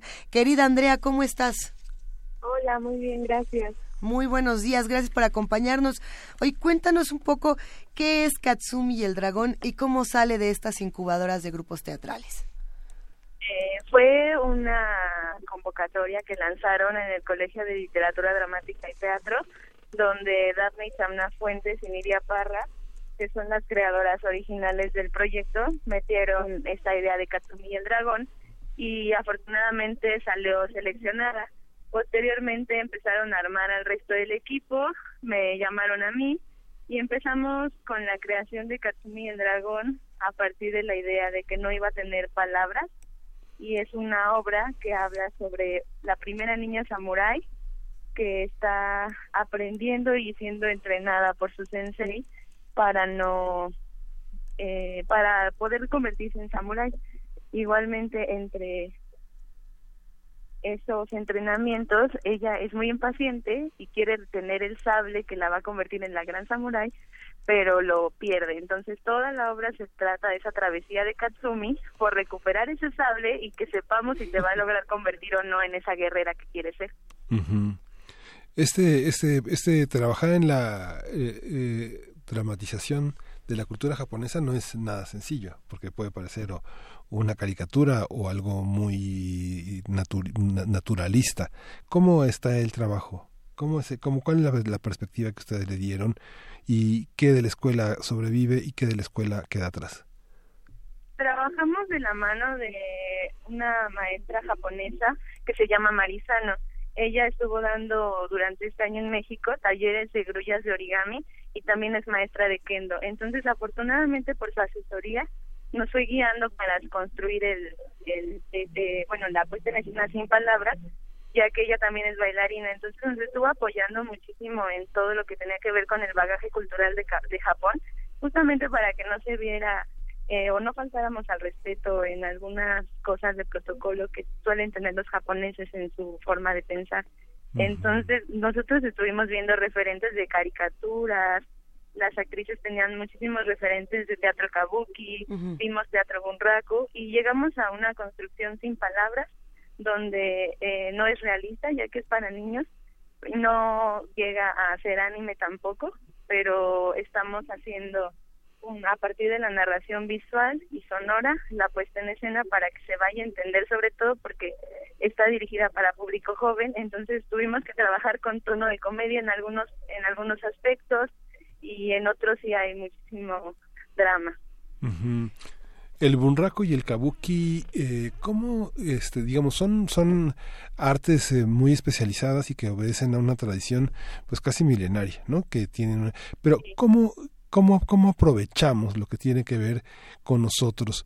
Digamos, cuando hablas de tono de comedia, este, siempre hay una percepción del otro que se desfigura, que se hace cómica o que se hace muy, muy respetuosa y muy solemne. ¿Cómo, qué, qué tomamos del kabuki y del bunraku? ¿Qué, ¿Qué son estas dos, qué son estas dos materias? Que nos expliques para quienes no lo sepan, quienes no hayan tenido la fortuna de acceder a estas artes japonesas. Claro lo que tomamos sobre todo de eso es la disciplina que tienen eh, al realizar el teatro. Hay un inicio en la, el inicio de la obra más bien es un tanto ritual en el que presentamos a un samurái que está rindiéndole honor al guerrero en la puesta en escena. Entonces creo que eso fue lo que tomamos nosotros del teatro kabuki junto con la el movimiento corporal. De ahí nos inspiramos también para poderle dar seguimiento al trabajo que tenemos en escena con los actores y del teatro Bunraku, bueno, también el manejo de marionetas, aunque no lo estamos tomando como tal, ya que nuestros nuestros títeres son de manipulación directa. Qué maravilla. Nos estamos tratando de imaginar todo este universo que han creado, Andrea. Eh, algo que me llama mucho la atención es lo que has eh, mencionado de que no hay palabras en esta, en esta puesta en escena. Y me gustaría preguntarte qué es qué es lo que hay o cómo, si no hay palabras, hay silencios y, de ser silencios, cómo se manejan. Pensando en la diferencia, sobre todo, de, de la concepción que tenemos del silencio y de las palabras en México y en Japón, que es muy distinto, ¿no? Aquí parece que hablamos y hablamos y hablamos, mírenos, nomás tres horas hable y hable, ¿no? Eh, y en otros países, justamente como en Japón, el silencio tiene una connotación profundamente distinta y el no utilizar palabras y mejor utilizar insinuaciones, gesticulaciones, el cuerpo mismo, sirve para muchas otras cosas. Cuéntanos sobre este proceso. Un proceso, eh, fue un reto, primero que nada, sobre todo porque estamos muy acostumbrados a la palabra. Eh, eh, ninguno de nosotros había hecho alguna vez una obra sin palabras. Entonces, eh, fue tuvimos que deconstruir un texto porque sí hubo un texto que escribió eh, Frida Tobar, que es una dramaturga de nuestro colegio, y a partir de la deconstrucción de ese texto fuimos encontrando las acciones específicas y luego sobre esas acciones específicas encontrar los momentos en donde era necesario el sonido, donde era necesario el silencio y la, la escucha activa de los actores pues tenía que estar al 100 para que pudieran eh, encontrar esos momentos en donde teníamos que tener ritual o los momentos en los que la tensión aumentara en algunas acciones. Entonces, sí fue todo un reto porque hay que concebir y abrir la escucha sobre todo para que podamos entender el mundo de Kazumi y poco a poco ir creando el ritmo de la obra. Eh, Le, le abrimos el micrófono. Sí. Ah, estudiantes universitarios como ustedes eh, están al tanto pues de la tradición que tenemos en México de la de- del teatro japonés. Cómo cómo responden a, es- a esa tradición no sé pienso alguien que ahora es un, hombre un, venerable maestro que es Abramo Seransky que fue quien introdujo muchísimas de las visiones de de, Mishima y del teatro japonés del bunraku en México. Cómo se incorpora uno a esta tradición hay que hay que pensarla o hay que olvidarla o cómo cómo funcionan ustedes pensando esto Perdón, se me entrecortó un poco la llamada, ¿me podrías repetir, Sí, por favor? en, en México tenemos una tradición de teatro japonés y bueno, ahora pienso en alguien que está en escena muy activo en la Universidad Veracruzana, ahora en México, que es Abramo Seransky, que es uno de los grandes eh, promotores del teatro. Una de nuestras conductoras hermanas en Radio Educación, María Luisa Pulido, ha trabajado mucho, María Eugenia Pulido, perdón, ha trabajado mucho el teatro japonés, ha hecho La Dama del Abanico. Hay una gran tradición, ¿no? ¿Cómo, cómo la, la- ustedes la recuerdan a través de sus maestros? ¿Cómo, cómo la viven? ¿Cómo la viven en, sus, en, su quehacer universitario? ¿Está presente o está olvidada? ¿O cómo, cómo, cómo es para ustedes esto? No, creo que sí está presente retomar, eh, bueno, la tradición japonesa nos la eh, enseñó muchísimo la maestra Marizano.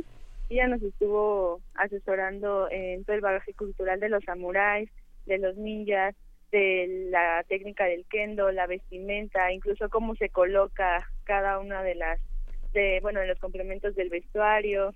Y digamos que también estuvimos eh, apostando mucho por una gama de color que viniera justamente de pinturas de japoneses como Hatsushika Hokusai, que estuvo durante el periodo Edo en Japón.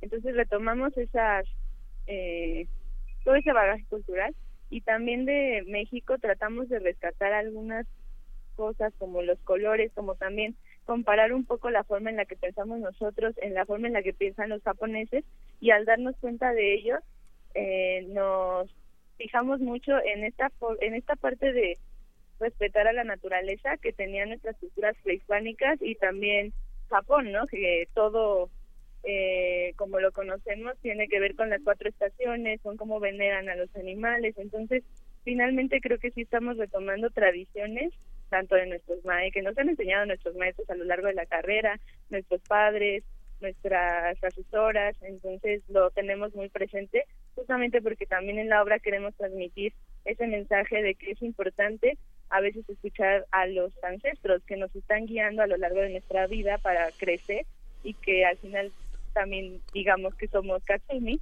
porque estamos acompañándola en su travesía justamente para hacerse responsable de lo que hace y con- convertirnos en unos guerreros samurái todos. Sí, fíjate, fíjate Andrea que eh, abrimos esta semana primer movimiento con los 40 años de IBI y vamos a cerrar la semana con ustedes. IBI es una organización, una asociación dedicada a la literatura infantil y ustedes, bueno, van a estar seis fines de semana, sábado y domingo a las 12.30 presentando la obra y el público infantil es una asignatura que, que es muy reciente en la UNAM. Tardaron cerca de 25 años desde que Mireya Cueto propuso la, este, la, la asignatura hasta que finalmente Nadia González Dávila de la mano de Mireya Cueto lograron que se hiciera una asignatura en el programa de estudios.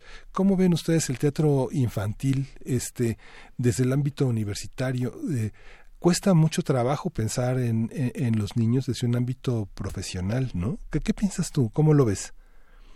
Eh, tomamos la asignatura de teatro para niños justamente con la maestra Nadia González ahí en el Colegio de Literatura Dramática y Teatro. También tuvimos formación con la maestra Marcela Castillo. Y algo que ambas nos decían en las clases es la importancia de darle a los niños una experiencia estética que además les aportara algo a su bagaje cultural. O sea, que no se quedara nada más en entretenimiento, que pensáramos en los niños desde qué es lo que a ellos les importa, el público meta que no solamente es, es para niños, sino investigar qué les gusta a los niños de 6 años, qué les interesa a los niños de 12. Entonces, toda esta investigación del público también requiere un trabajo muy específico, ya que sí hay que estar muy atentos a lo que ellos quieren, a los referentes que ellos tienen, que conocen, que no conocen, qué va a ser fácil que entiendan, entender que la atención de un niño en escena es de dos minutos y si en dos minutos no la atrapaste ya es difícil, ¿no? Entonces eh, hay que tener un trabajo también de investigación sobre este público para darles una experiencia estética y un acercamiento a la cultura que es su derecho y que ellos merecen tener. Entonces como universitarios sí apostamos muchísimo por la investigación para después pasar a la creación, que es algo que nos enseña mucho la maestra Nadia González en su clase. ¿Cuánto tiempo? va- Bueno, van a estar seis funciones más. ¿Cuánto dura la obra? Dura 50 minutos. Previo a la obra tenemos un taller de grullas de origami que empieza a las 12.10. Ah, de qué la maravilla. Ajá. Y Entonces- ya las grullas las utilizan en una parte de la obra Sí. y también es parte importante ya que simbolizan esperanza en la cultura japonesa. Entonces también queremos transmitir ese mensaje de paz. ¿A partir de qué edad pueden ir los niños? Está recomendada para niños a partir de 6 años, pero puede ir toda la familia para que convivan y creen estas grullas de origami. Pensamos en que lleguen capas de contenido a distintas edades, entre ellos a los papás, para que también ellos se Ajá. diviertan y estén contentos. Sí, ¿a partir de qué edad, perdón? A seis años. De seis, a- de seis años. Bueno, pues les agradecemos mucho, Andrea, esta, este, y bueno, es- abrazamos este proyecto y qué bueno que esta posibilidad que ofrece la universidad de plantarse en un escenario y tener un apoyo y tener una difusión se haga, haga posible el teatro que seguramente ustedes van a seguir haciendo porque es como una gran infección poética el teatro para uno, ¿no? Sí, sí. No se puede vivir sin teatro. Gracias. Gracias a ti, Andrea. Felicidades, Andrea Salgado, te mandamos un Muchas abrazo. gracias, igualmente. Bueno, y todos a ver Katsumi y el dragón, aquí los dejamos en primer movimiento, nos dará muchísimo gusto. Eh, si van para allá, que nos manden foto, que nos manden una postal sonora, para que sigamos compartiendo eh, y haciendo comunidad, Miguel Ángel. Sí, y vámonos, vamos con música, vamos a ver The Incredible Bongo Band, Apache de 1972, nada menos que para Ike Tecuani. Yeah.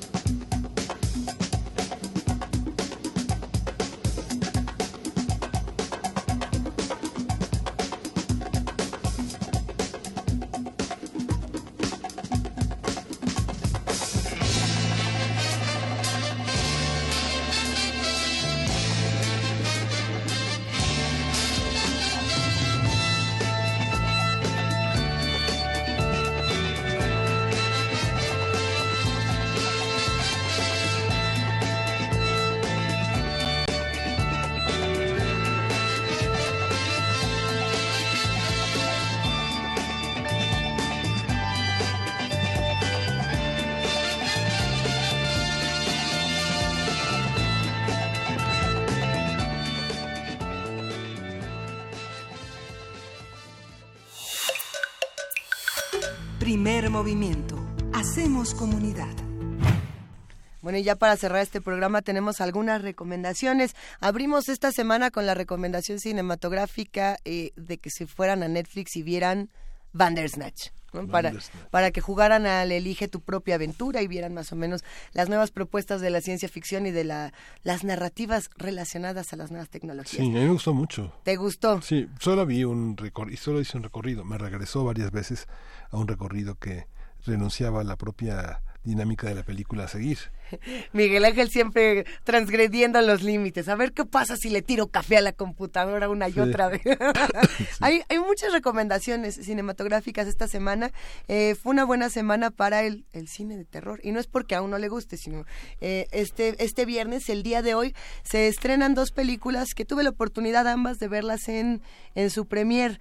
El, el jueves, esta que estamos escuchando es la canción de Suspiria. ¿Verdad? La que compone Tom York.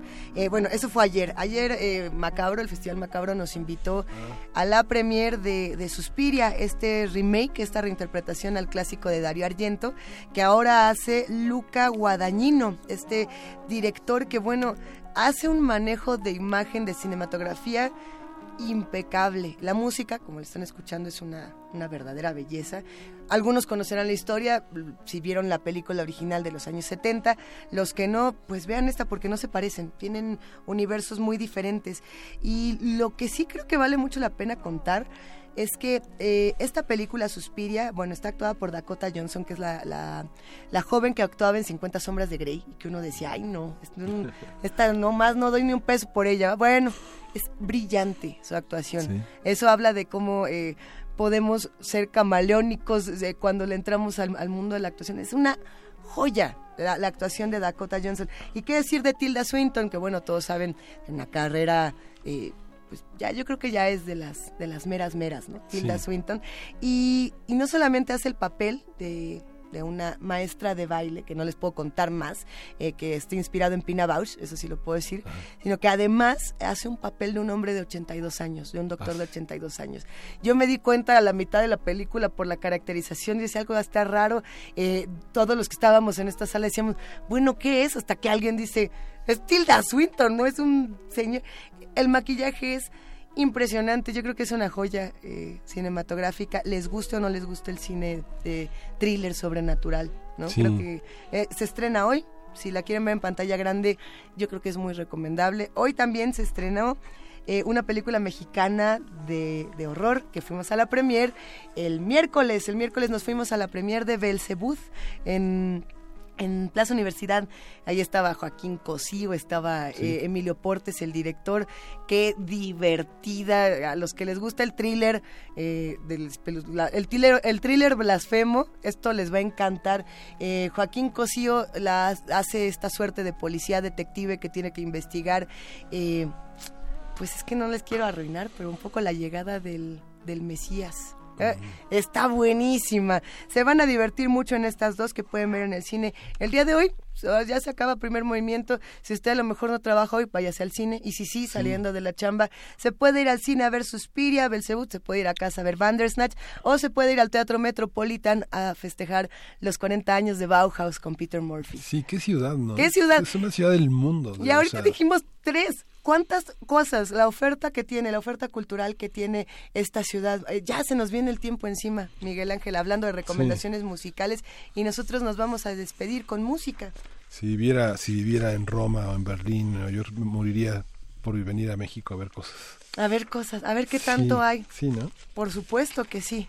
¿Qué vamos, qué vamos a escuchar, Miguel Ángel? Vamos a escuchar de, de Vendrá Van Hart, Santa María da Feira, para Jorge Paz, que está aquí bien contento Ay, bien hippie, bien hippie. Ah, está re bien. Nos vamos con, con música, saludando y deseándole un gran fin de semana. ¿Quién se cayó?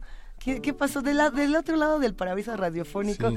ya producción, ya, ya la banda está borracha. No, ¿qué está Sí. pasando? Están botados de la risa. Sí. Si Al- todavía tiene gasolina, no, no se forme. Espere, No. espere, espere el fin de semana. Y, y- y si no tiene gasolina, busquemos por lo menos algunas alternativas de Agítese en comunidad. la bici en la- Y si le queda cerca, pues camina. Hacemos rondas. Rondas. Usamos este, el transporte público. Sí. Nos ya. saludamos amablemente en la calle en lugar de, de echar el claxon y, como dicen en mi barrio, aventar la lámina. ¿Qué, qué tal si mejor nos dejamos pasar y, y no- nos echamos un poco a la mano y nos empezamos a conocer? ¿Qué tal que en la fila le preguntamos al de enfrente, oiga, ¿y usted ¿Para dónde va? para dónde va? ¿De dónde viene? ¿Cómo se llama? ¿Qué está leyendo? Si no está leyendo, tome un libro. Sí. Tenemos la oportunidad de conocernos en momentos críticos. Qué mejor que entrarle. Gracias, querido Miguel Ángel Quemain. Gracias, querida Luisa. Esto fue Primer Movimiento. El mundo desde la universidad. Nos escuchamos la próxima semana. en Santa María de la Feira. Qué placer ir. La gente buena solo goza, nunca hay pena. ¿Pa' qué sufrir? Jugando en el mar, en la arena viviendo así.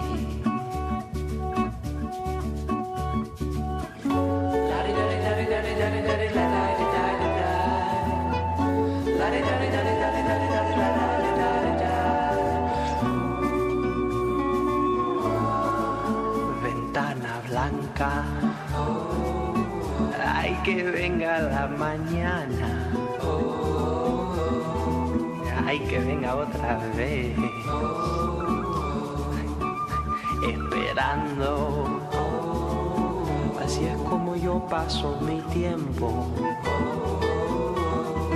esperando a Inaniel y rezando por su calor, por su aliento sobre mi piel. Radio UNAM presentó Primer Movimiento. El mundo desde la universidad.